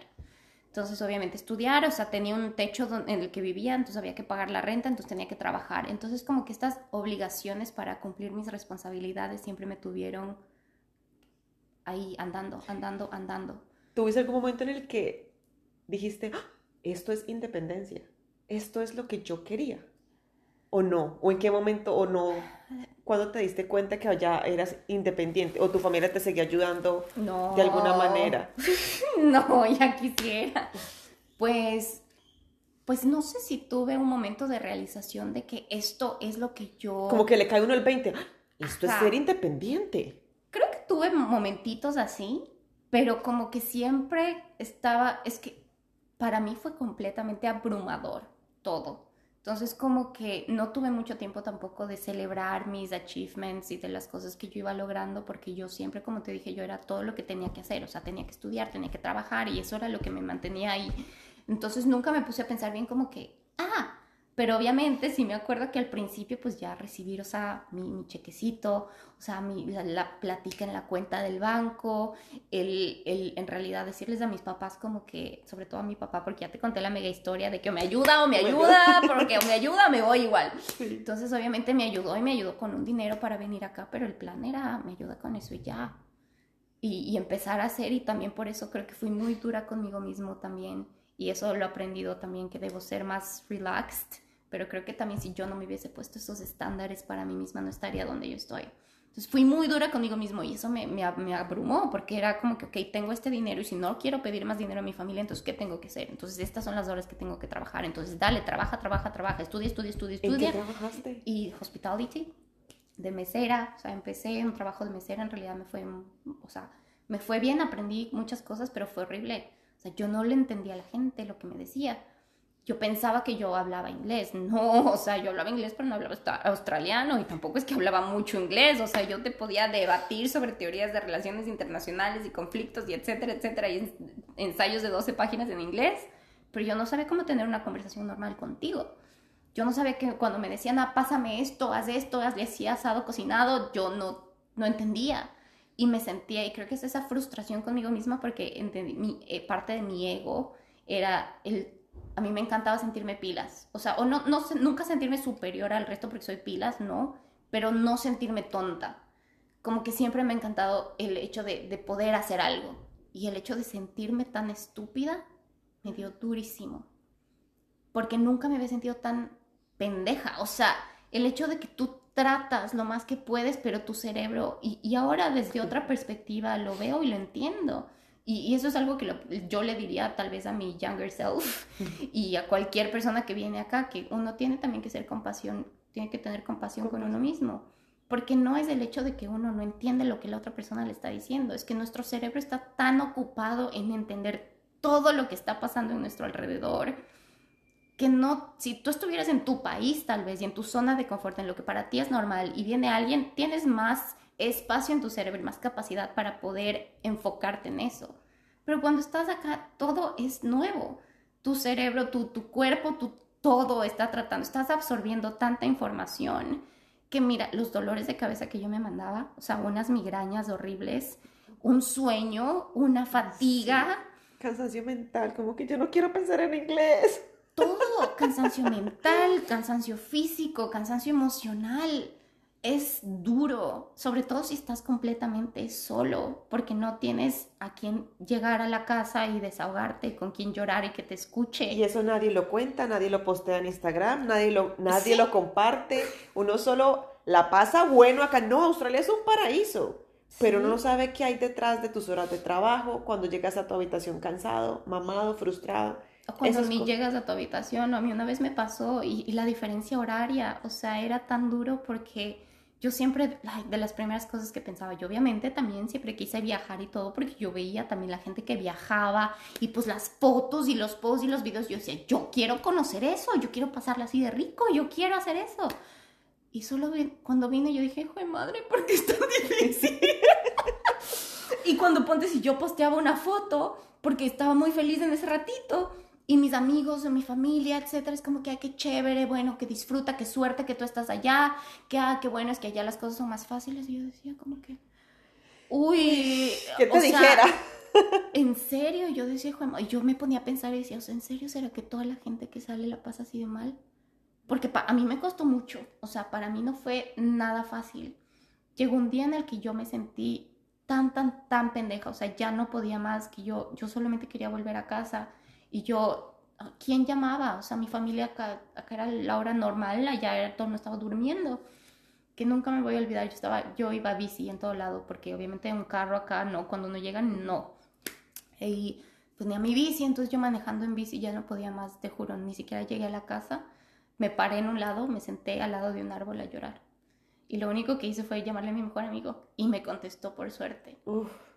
Y te juro que no, no podía más o sea, ya no podía más, yo lloraba y solo le decía, mira, no sé qué estoy haciendo, o sea, me siento estúpida, no sé qué hacer, o sea, estoy sola, o sea, nunca he sentido que he extrañado tanto a mi familia, yo, yo decía, me gusta mi soledad porque a mí me encantaba estar con mi familia, pero yo necesitaba mi tiempo sola, yo eso llamaba sola, no, o sea, yo no tenía ni idea de lo que era estar sola, o sea, estar sola, sola de que no, de que no tienes nada ni a nadie. Y te abrumaba que la universidad, que el trabajo, que no veías que avanzabas, que Obvio, porque aparte uno conseguir trabajo acá tampoco es tan fácil, sobre todo aquí en Adelaide. Ahorita está como mejor la cosa porque ya hay mucha más diversidad y como que la gente está más abierto a contratar gente que no conoce, pero al principio es como si no te conocían, como, si alguien no te recomendaba. Mm". Entonces no era tan fácil, Entonces eso, y el hecho de no entender, o sea, todo era, o solamente un café, o sea, uno, va, uno iba hace cinco años al menos, porque ahora las cosas ya están como más internacionalizadas, pero si yo pedí un café en Ecuador, o sea, latte cappuccino ya era exótico, ¿no? De ahí como que el blanc y el cafecito negro, y ya, no aquí los 80 tipos de cafés y las 80 leches, y, que sí, que con, depende de la espuma, y que el takeaway, y que el cabin here, y que no sé qué, solamente eso ya es abrumador.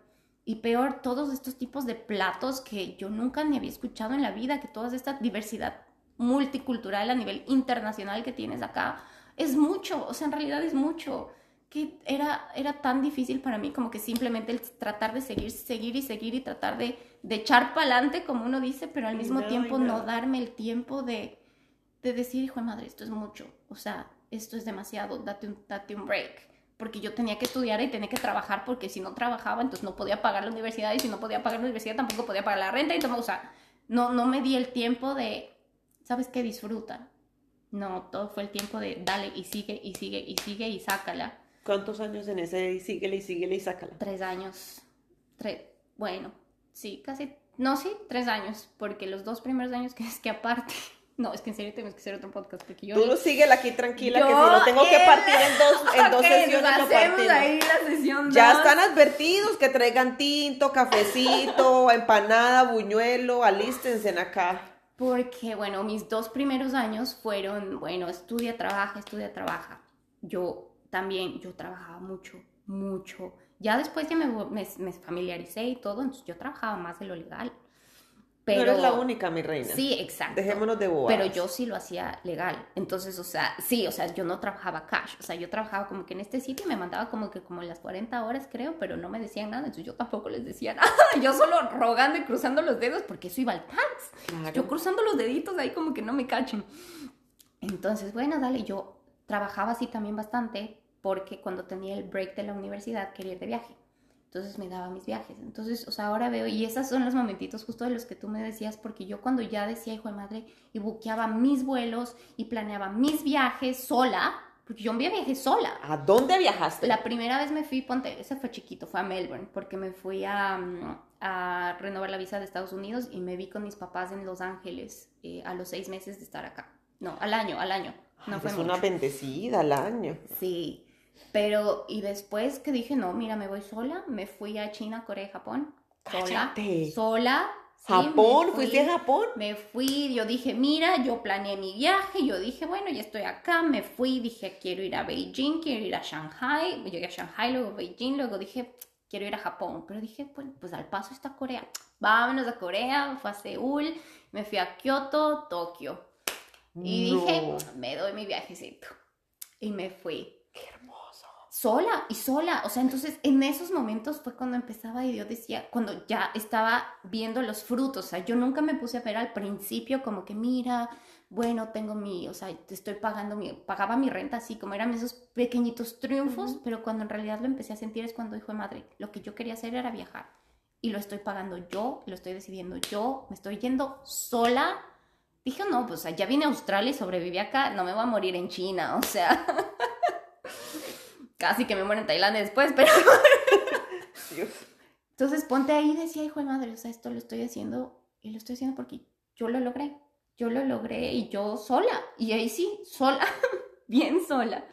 Pero esos, esos momentitos me hacen como que digo, sí, o sea, mira, pequeñas felicidades. Después, otra de esas, a los dos años, me fui a Tailandia, ya casi a un trimestre antes de terminar el máster.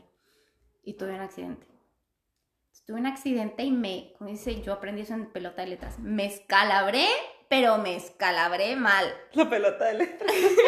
Otra víctima de Andrés López. Ay, no, yo lo amo.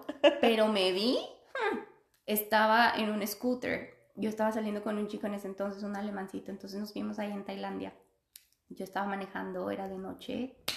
Eh, había como que, yo no sé, de estas pendejadas que hay una avenida. Entonces no era una callecita normal, era avenida, yo no iba, la velocidad máxima era 90, yo iba a 60 y eso que yo soy loca para manejar, los que me conocen saben que yo me dicen taxista. Ya no me monto en tu coche. no he tenido, pero nunca he tenido un accidente de carro. Y te juro que yo iba muy, muy pendiente, muy cautelosa porque era moto y aparte estaba con alguien. Entonces yo, según yo, otra así vida. como que, exacto, entonces yo súper así como que súper concentrada y había un lugarcito en el que no había mucha luz y la luz de esa scooter era en la miércoles y aparte la visera esa del casco era re oscura. Entonces yo me acuerdo y saltamos. Y cuando saltamos, como que seguimos saltando y como que en esas como que la desbalanceo. Si tú estás en un scooter, tú sabes que si la persona que llevas atrás primero es más pesada que tú y se mueve, te friega. Obviamente él no lo hizo a propósito, pero nos desbalanceamos de ahí, mira, nos dimos la vuelta y nos arrastró la moto. Yo como iba adelante, pues a mí me llevó la peor parte. Me rompí, la, me rompí el peroné y tuve unas heridas gigantes en el pie. Yo me caí inconsciente, entonces yo me, des- me desperté cuando él me estaba gritando y yo estaba en sus piernas, o sea, yo no sé a qué tiempo él tuvo tiempo de mover la moto, de moverme a mí, de sentarse, de ponerme en sus piernas y me, me empezó a decir, abre los ojos, reacciona, mírame, mírame, mírame. Y yo como que abrí los ojos le dije, man, cálmate, o sea, te estoy viendo. Ya no me él. Ajá, yo como, ¿qué te pasa? No me grites. y él como que, pero es que ya, bueno, ya mírame, no sé qué. Y yo digo, oye, no, no, si- siento como raro el pie.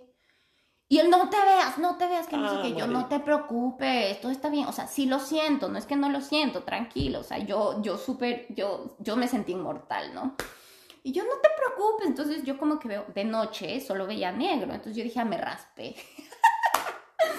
Yo me rayo, tengo unos rasponcitos ahí con tierra, ahí se me quitan. Yo empecé un dolor muy fuerte en la mano, yo oye la mano, no te mires. Yo, ay, déjame, me vi yo también otro rasponcito, y, "Ah, está bien. Después, bueno, que vino la policía, porque en Tailandia, si no llega la policía primero, no pueden llamar a la ambulancia. La policía es la que llama a la ambulancia. Llegó la policía y yo solo me acuerdo que los policías me miraban nomás hacia el pie y hablaban así entre ellos. Y bueno, llega la ambulancia. Después vamos al hospital público ahí que estaba ahí. Ay, madrecita, qué dolor. O sea, me pegué el desmadrazo. O sea, tenía unas heridas en el pie. ¿Qué tenías en el pie? Tenía, no tenía piel. o sea, tengo unas heridas, a ver, tengo acá que sé, como unos 6 centímetros en la herida en el, al frente del pie, que literal se me veían los tendones. Ay, fue puta. Y a los lados tenía dos heridas re profundas, que creo que no sé, como quemaduras, tal vez, no sé. Em, en las dos se me veían los huesos porque eran muy profundas. Y, y pues eso tenían que limpiar porque estaba lleno de tierra. No, pues entonces, bueno, la cosa es que toda la odisea, después fuimos a otro hospital privado, me metieron a cirugía, obviamente con anestesia general, porque eran tan profundas las heridas que no me podían hacer, me pusieron anestesia local, morfina, o sea, yo todo, yo pasé súper high y con dolor todo el tiempo. Cuando ya me hacen la, la, limpieza y todo, mira que, o sea, y la suerte, o sea, yo he conocido, pese a estar sola, he conocido gente increíble, entonces conocí a muy buenos amigos que han sido como mi familia. Uno de ellos me fue a ver a Tailandia, No. literal. O sea, tomó un vuelo de acá y yo no estaba como que en Bangkok, yo estaba en Chiang Mai, que es más arriba de Bangkok. Entonces, como ponle 16 horas de vuelo desde acá. Él fue, o sea, él es un hombre ocupadísimo, tiene, él trabaja en el negocio de su familia. Él fue allá, me vio, se quedó dos noches y volvimos. Te trajo. Me trajo. Ni medio llegamos de acá, obviamente yo de una al hospital, o sea, yo de aeropuerto al hospital, ni, ni vi la casa. Llego al hospital y no, pues los, eh, los doctores un cambio, porque ahí en Tailandia todos están acostumbrados a ver todo el mundo desmadrado, y de aquí gente sin pies y gente sin no. O sea, Tailandia ha sido la cuna de los accidente accidentes. de moto. Un Literal. accidente más de moto. Entonces, bueno, pues vi- vine acá y todos, no, los doctores, ay, mi niña, no, qué fuerte, ay, chiquita. Probé que el gas de la risa, que el gas de no sé qué. que-. Yo pasé por todas las pastillas, gases, inyeccioncitas, cositas, todo lo que te imagines. Y ahí me metieron a cirugía y, y ya me hicieron implantes de piel. Entonces yo tengo implantes de piel. ¿De dónde y- te sacaron la piel? De acá de la, de la pierna del muslo, del muslo izquierdo, de la parte y tengo como un mega rectángulo que serían unos 10 centímetros por 15 centímetros. Wow. O sea, es súper grande, sí. Y, y ponte, bueno, entonces ya me, me acabé la cirugía, pasé ocho días en el hospital con la pierna arriba, porque por la circulación y las, los implantes, que ocho días con la piernita así. Hacer- imagínate, tenía que ir al baño y todo con la piernita así. no, terrible. Ponte, y yo fui la afortunada, o sea, amigos me visitaban en el hospital, yo casi nunca pasé sola.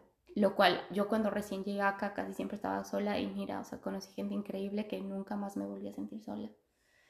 Em, y cuando pasó eso, obviamente me dieron ya como que el discharge del cirujano plástico y del traumatólogo por el hueso roto. Eh, y fue lo primero que hice fue, ¿qué hago acá? O sea, inútil. Aparte me gasté los ahorros ya en todo el desmadre en Tailandia y pagando la universidad. Entonces, ¿qué iba a hacer acá si no podía trabajar, no podía ir a clases, no podía hacer nada por mí misma?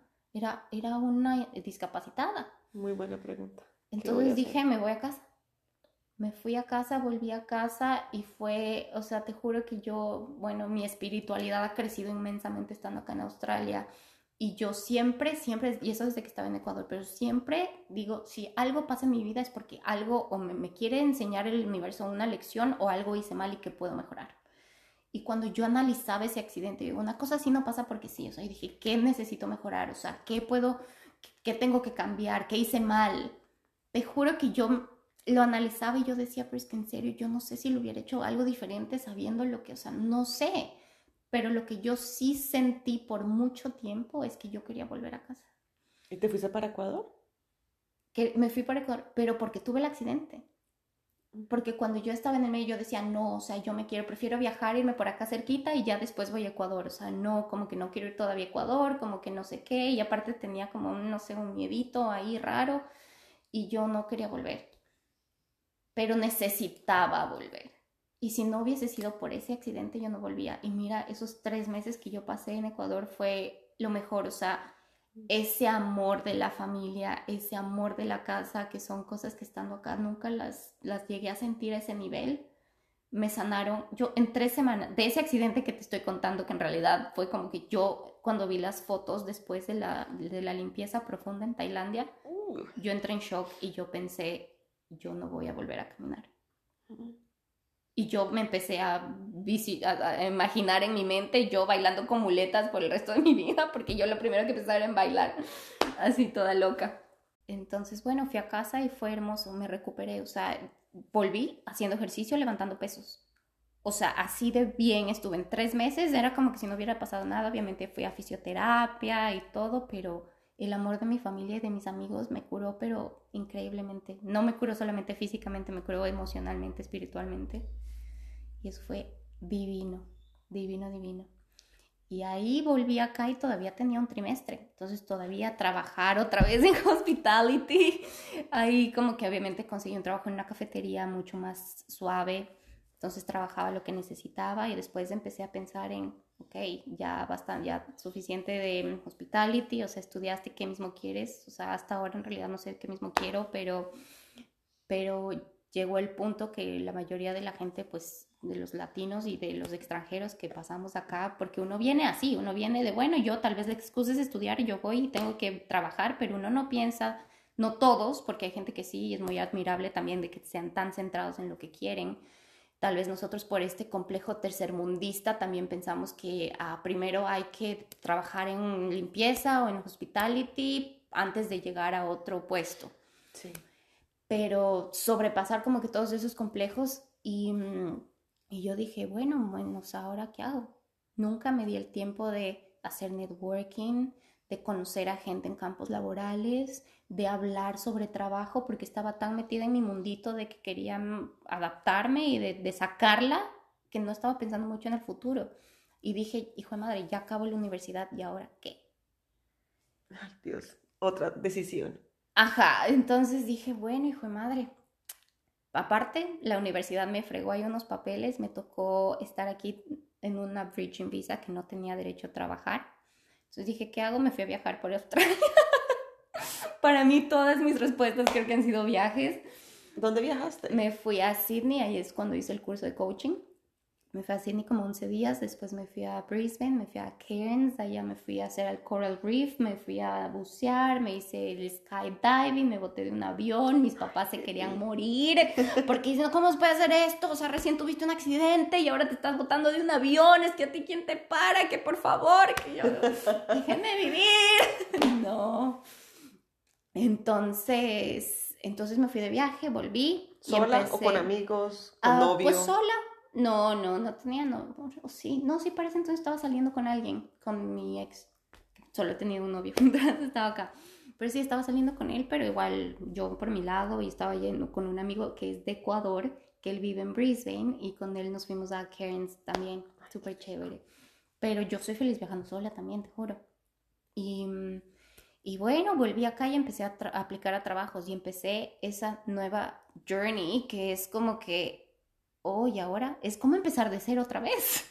Es y ahora es como que ya ahora, y te juro, yo admiro mucha gente que se le da tan fácil y piensa porque yo, lo único que yo me di cuenta es, no es que es difícil, es que yo pensaba que era difícil, entonces yo me lo hacía difícil. Porque yo decía, es que aquí es difícil y ahora el que hacer, yo no sé, obviamente no sabía bien cómo funcionaba todo el ámbito laboral corporativo, que es diferente, pero yo me lo complicaba más que se me hacía más difícil. Entonces llegó un punto en que yo dije, man, tengo que salir de mi zona de confort. Fui a un meetup de Agile Project Management. Ya entendí, ya después de hacer el máster, ya entendí qué era esto del Project Management, pero cuando fui a ese mira, me lo pregunté otra vez porque dije, man, no entiendo lo que están hablando.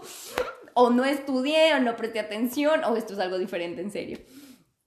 Pero, y ahí viene otra vez el complejo. Yo siempre tuve complejos porque por mi edad, yo siempre he sido muy joven para las cosas que yo quería hacer. Entonces yo fui a ese meetup y todos eran todas eran personas mayores, muy experimentadas en su campo laboral, y yo fui ahí, ahí después de hacer el máster, yo me sentí un moco, que no sabía ni de qué hablar ni nada, toda ahí pequeñita. Yo, eh. Y bueno, empezaba a hablar y por ahí cosas de la vida, justo hubo una parte en la que mencionaron algo de coaching, y esto fue después de lo que yo hice en mi curso. Entonces ahí empecé a tener conversaciones con esta gente muy, yo los veía como senseis por poco, en lugar de pensar que todos somos humanos. yo les veía como superiores a mí, súper complejo de inferioridad mal. Y, y, yo decía, bueno, y empecé a aportar a la conversación. Y yo como que, wow, entonces me sentí un tris empoderada. Y, ahí empecé a conocer gente, empecé a hablar con la gente. Y mira que de ahí yo empecé a ir varias veces, empecé a hacer voluntariados, habían eventos, entonces yo voluntariados, yo me inventaba voluntariados, o sea, yo tengo por ahí una camarita yo no soy fotógrafa, pero yo, yo, yo voluntario hacer la fotografía. Yo en Ecuador hacía un poco de community management, entonces qué páginas web, que el Facebook, que no sé qué. Entonces a ese meetup yo creé el Facebook, yo puse las foticos, que yo no sé qué, no sé cómo, y como que me vieron tan así, tan, tan que hacía lo que tenía que hacer y más. Entonces de ahí alguien me recomendó para una entrevista donde yo trabajo ahorita.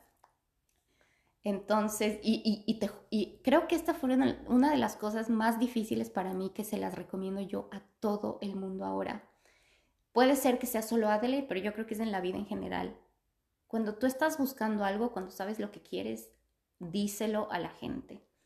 Porque el universo nunca te va a dar lo que tú no sabes o lo que tú no se lo pides.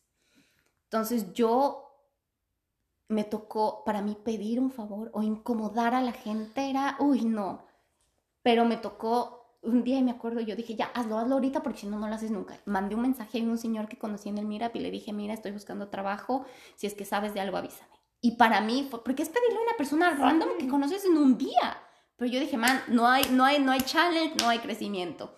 Y ahí impulsándome, y así es como yo también salí de todas estas depresiones y estas ansiedades de yo misma tratando de ahí, ah, triste y deprimida, pero man, si es que no sales hoy y no sonríes, te vas a ahogar más. Sal así, tratando de yo ser mi propia coach. O sea, creo que si hubiese confiado en alguien o buscado ayuda, me hubiese sido más fácil tal vez. Pero también estoy como orgullosa de un lado que lo supe mejorar y lo supe salir del hueco. Entonces ponte eso, mandé un mensaje, empecé a mandar mails, empecé a contactar a la gente por LinkedIn, a la gente que conocía este meetup y decirles, miren, estoy buscando un trabajo hasta que alguien, pues, uno de estos señores del Mira me contactó y me dijo, el divino, o sea, él me dio algunas oportunidades y mira otra vez el complejo de inferioridad.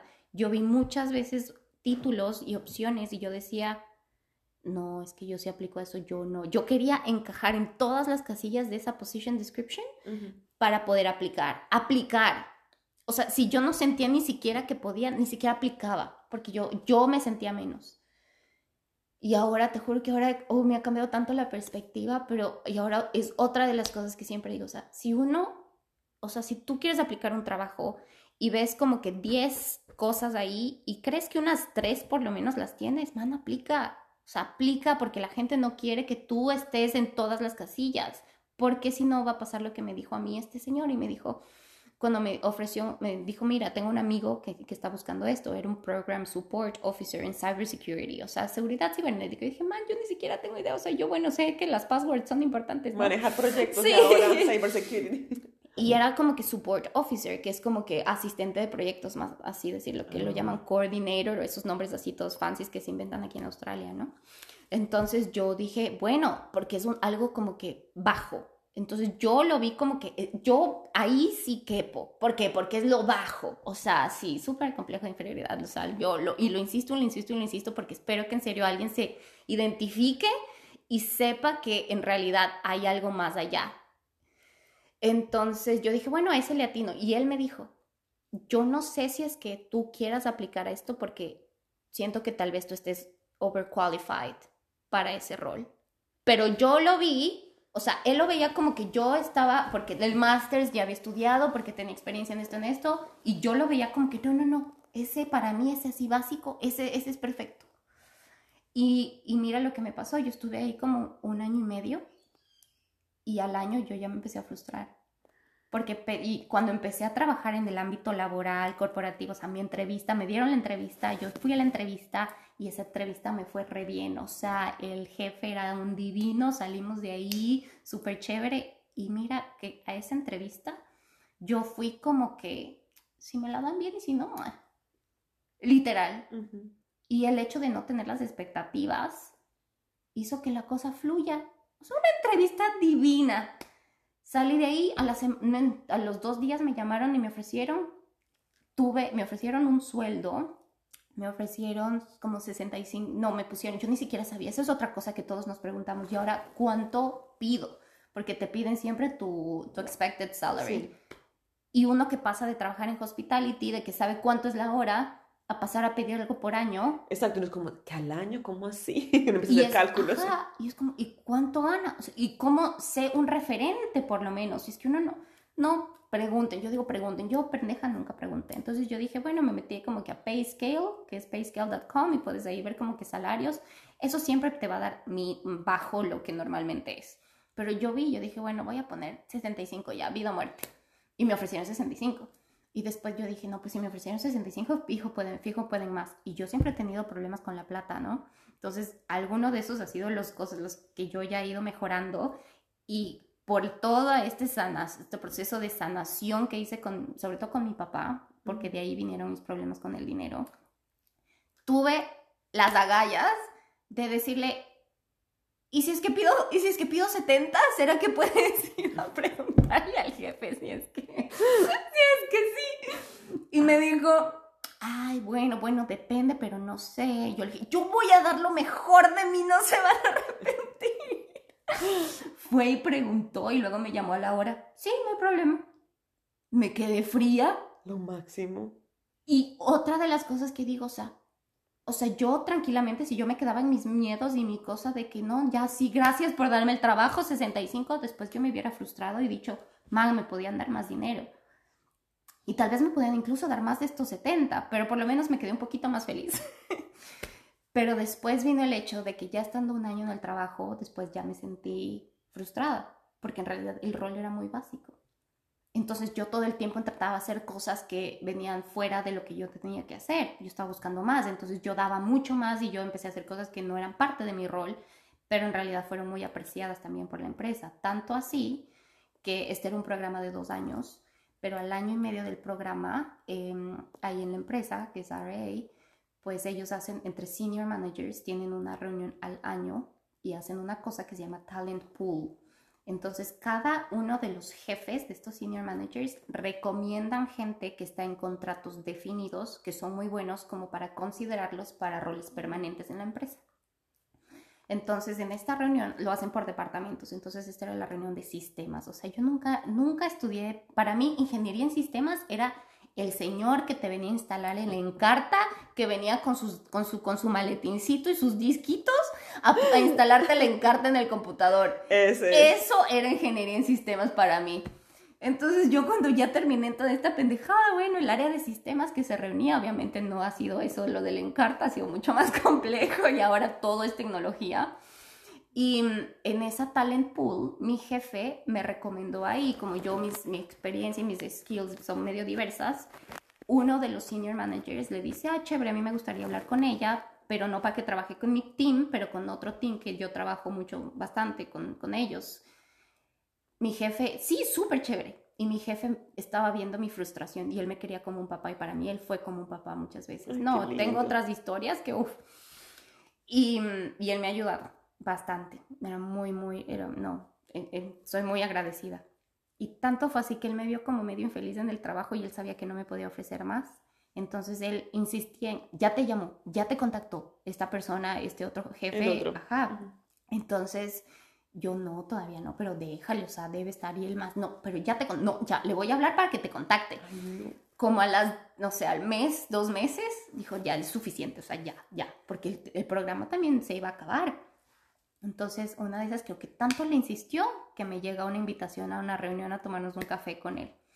Nos vamos a tomar un café, y yo como siempre, hablando de la vida, bla, bla, bla, yo muy yo, y bueno, terminamos y me dijo, sí, mira, o sea, no es que haya un rol ahorita, pero yo pienso que tú serías un buen fit para estar en la marketing de la página web. Y yo, sí, chévere, o sea, no es tampoco que no tengo trabajo ahorita, pero chévere, y gracias por el café, la conversación, etc. Como al mes me llega un mail de él y me dice, mira, eh, te cuento que esta persona se va por maternity leave, entonces necesitamos a alguien que la reemplace por seis, siete meses. Entonces quería ver si te interesa.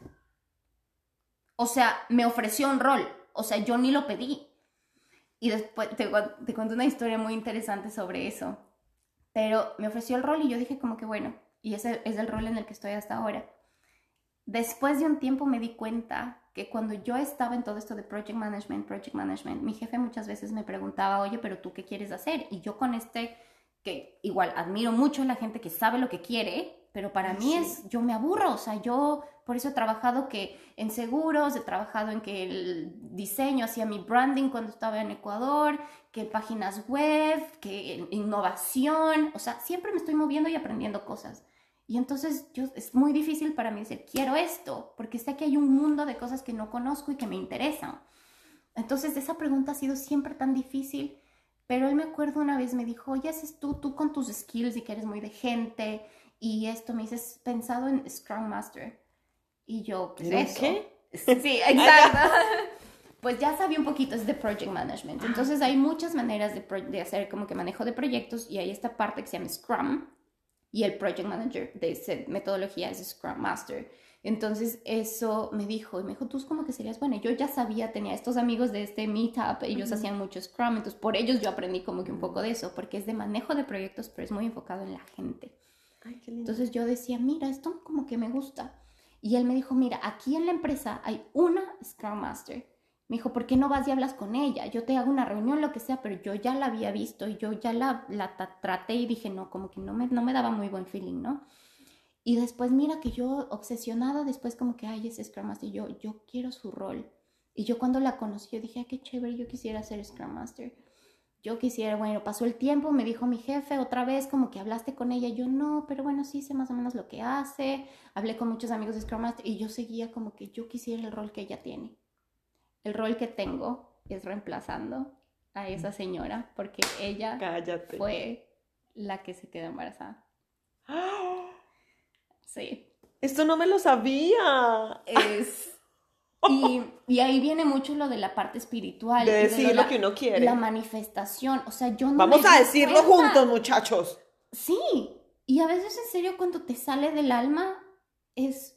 Si tú lo quieres y lo mereces, el universo te lo sirve. O sea, en serio. Ay, no me asustes. Tengo unas historias así increíbles. Pero, y que creo que es muy, estoy súper agradecida y espero que gente escuche esto porque lo que más quisiera es que la gente se dé cuenta de todos esos bloqueos mentales y que somos capaces de hacer tantas cosas, pero solo nosotros mismos nos estamos bloqueando. O sea, siempre, y a mí me han dicho mucha gente, una vez fui a una chakra reading, no sé qué, que no me esperé que iba a ser lo que fue, pero ella misma me dijo, tú eres tu peor enemigo tú eres tu peor amigo. Dice, tú tienes un potencial increíble, pero la que siempre te está dudando, está dudando de ti misma, eres tú. Sí. Ay, mejor. Tú mencionaste la palabra clave de este episodio y es la palabra gratitud, agradecimiento, gracias. ¿Qué le agradeces a Australia? Mira, lo he pensado muchísimas veces. Sí. Y porque yo soy una persona muy agradecida en general. O sea, yo siempre estoy agradecida por estar aquí contigo, estoy agradecida por la oportunidad de hablar con la gente. Cada tal vez en el día yo soy agradecida por cosas chiquitas, pero me hago la gran pregunta de Australia y de por qué terminé aquí si yo nunca pensé acá. Y después de todos los momentos difíciles que he vivido, y aunque suene controversial, pero lo que más agradezco de Australia es que me mostró algo que yo nunca pensé que existía. Y, y es una de las cosas más duras que pasé, que fue que la gente sea aquí tan diferente porque cuando llegué acá, yo, yo cuando vine a Australia también, y el hecho de, de yo haberme lanzado al mundo fue porque yo era una persona buena con la gente, o sea, a mí nunca me iba mal haciendo una conexión con alguien, entonces yo dije, mira, o sea, en el mundo, al fin y al cabo, es personas. El mundo está completamente lleno de personas y vayas a donde vayas, lo que va a haber es gente. Entonces, como yo, según yo, era buena con la gente, entonces me iba bien. Esa fue mi deducción. Pero yo vine a Australia y y me choqué con unas realidades que yo nunca pensé que existían, con cosas tan diferentes que para mí eso fue un infierno en algún momento. Pero ahora al recapitular todo y al ver y decir, mira, yo no hubiese crecido lo que, hubiese, lo que yo crecí si hubiera ido a un lugar muy, muy similar al que yo vivía. Si es que yo me encontraba con una cultura a la que yo, yo me reconocía, con la que yo me sentía familiarizada, pero vine a un lugar que es tan diferente que he aprendido cosas que nunca me imaginé que hubiese aprendido y que vi cosas tan diferentes que me hicieron aprender a mí, no solo de mí, del, universo, de todo, mi espiritualidad. Yo creo que necesité llegar a un lugar así para encontrar mi propósito más en la vida, para encontrarme más a mí misma y para sentirme tan empoderada y ver las opciones que existen en el universo que yo nunca pensé que existían porque la realidad es completamente difícil, diferente, es muy, muy, muy diferente. Y en realidad eso me hace muy, muy, muy agradecida y lo pienso y digo, hijo madre, o sea, yo nunca me hubiese imaginado que podía existir un lugar con gente tan cerrada o tan así, pero no es el hecho, yo lo vi así y lo sentí así y estoy muy agradecida porque lo sentí así, lo viví así, lo aprendí y ahora incluso de alguna manera también me siento que pertenezco acá. Se aprende uno a, a acoplar a otro ambiente, a otras personas, a otros espacios, porque uno sale de su burbuja, yo siempre digo lo mismo, es salir de la burbuja de tu país, donde todos son, están cortaditos con la misma tijera, y llegas a este carnaval de colores, olores, sabores, de todo, formas, que uno es como, ¡Ah! ¿quién soy yo? ¿Cómo, ¿Cómo encajo en esto? Porque yo era mi fichita que encajaba perfectamente en la sociedad colombiana, y ahora llego acá con mi formita y, ay no, aquí es diferente. Y eso es Ay, te entiendo completamente, completamente. Mujer, gracias. Gracias, por compartirnos tu historia. Yo creo que ya, no sé si les aburrí, pero madre, nos fuimos larguísimo en este podcast. No, cada, cada podcast, cada episodio es la esencia de la persona que lo cuenta. Hay episodios que duran 20 minutos, media hora, porque es lo que tú quieras contar.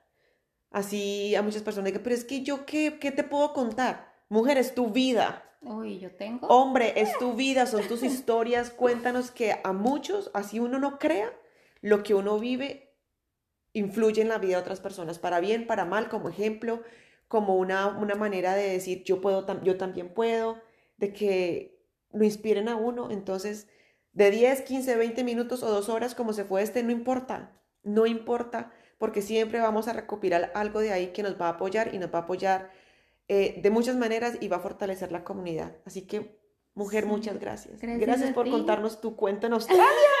Mi súper cuento y bueno, no queda más también si es que pues la gente que escucha esto tiene preguntas o lo que sea, bueno, felices de hacer otra, otro round. Lo hacemos, hacemos un live también, eso nos metemos con lives también. Pero sí, y, y, bueno, no puedo más que decir que gracias a todos, pero también recordar este pequeño punto que es que no seas tu peor enemigo así como puede ser tu peor enemigo, es mejor si deseamos y, nos metemos en ese rol de ser nuestros mejores amigos e impulsarnos.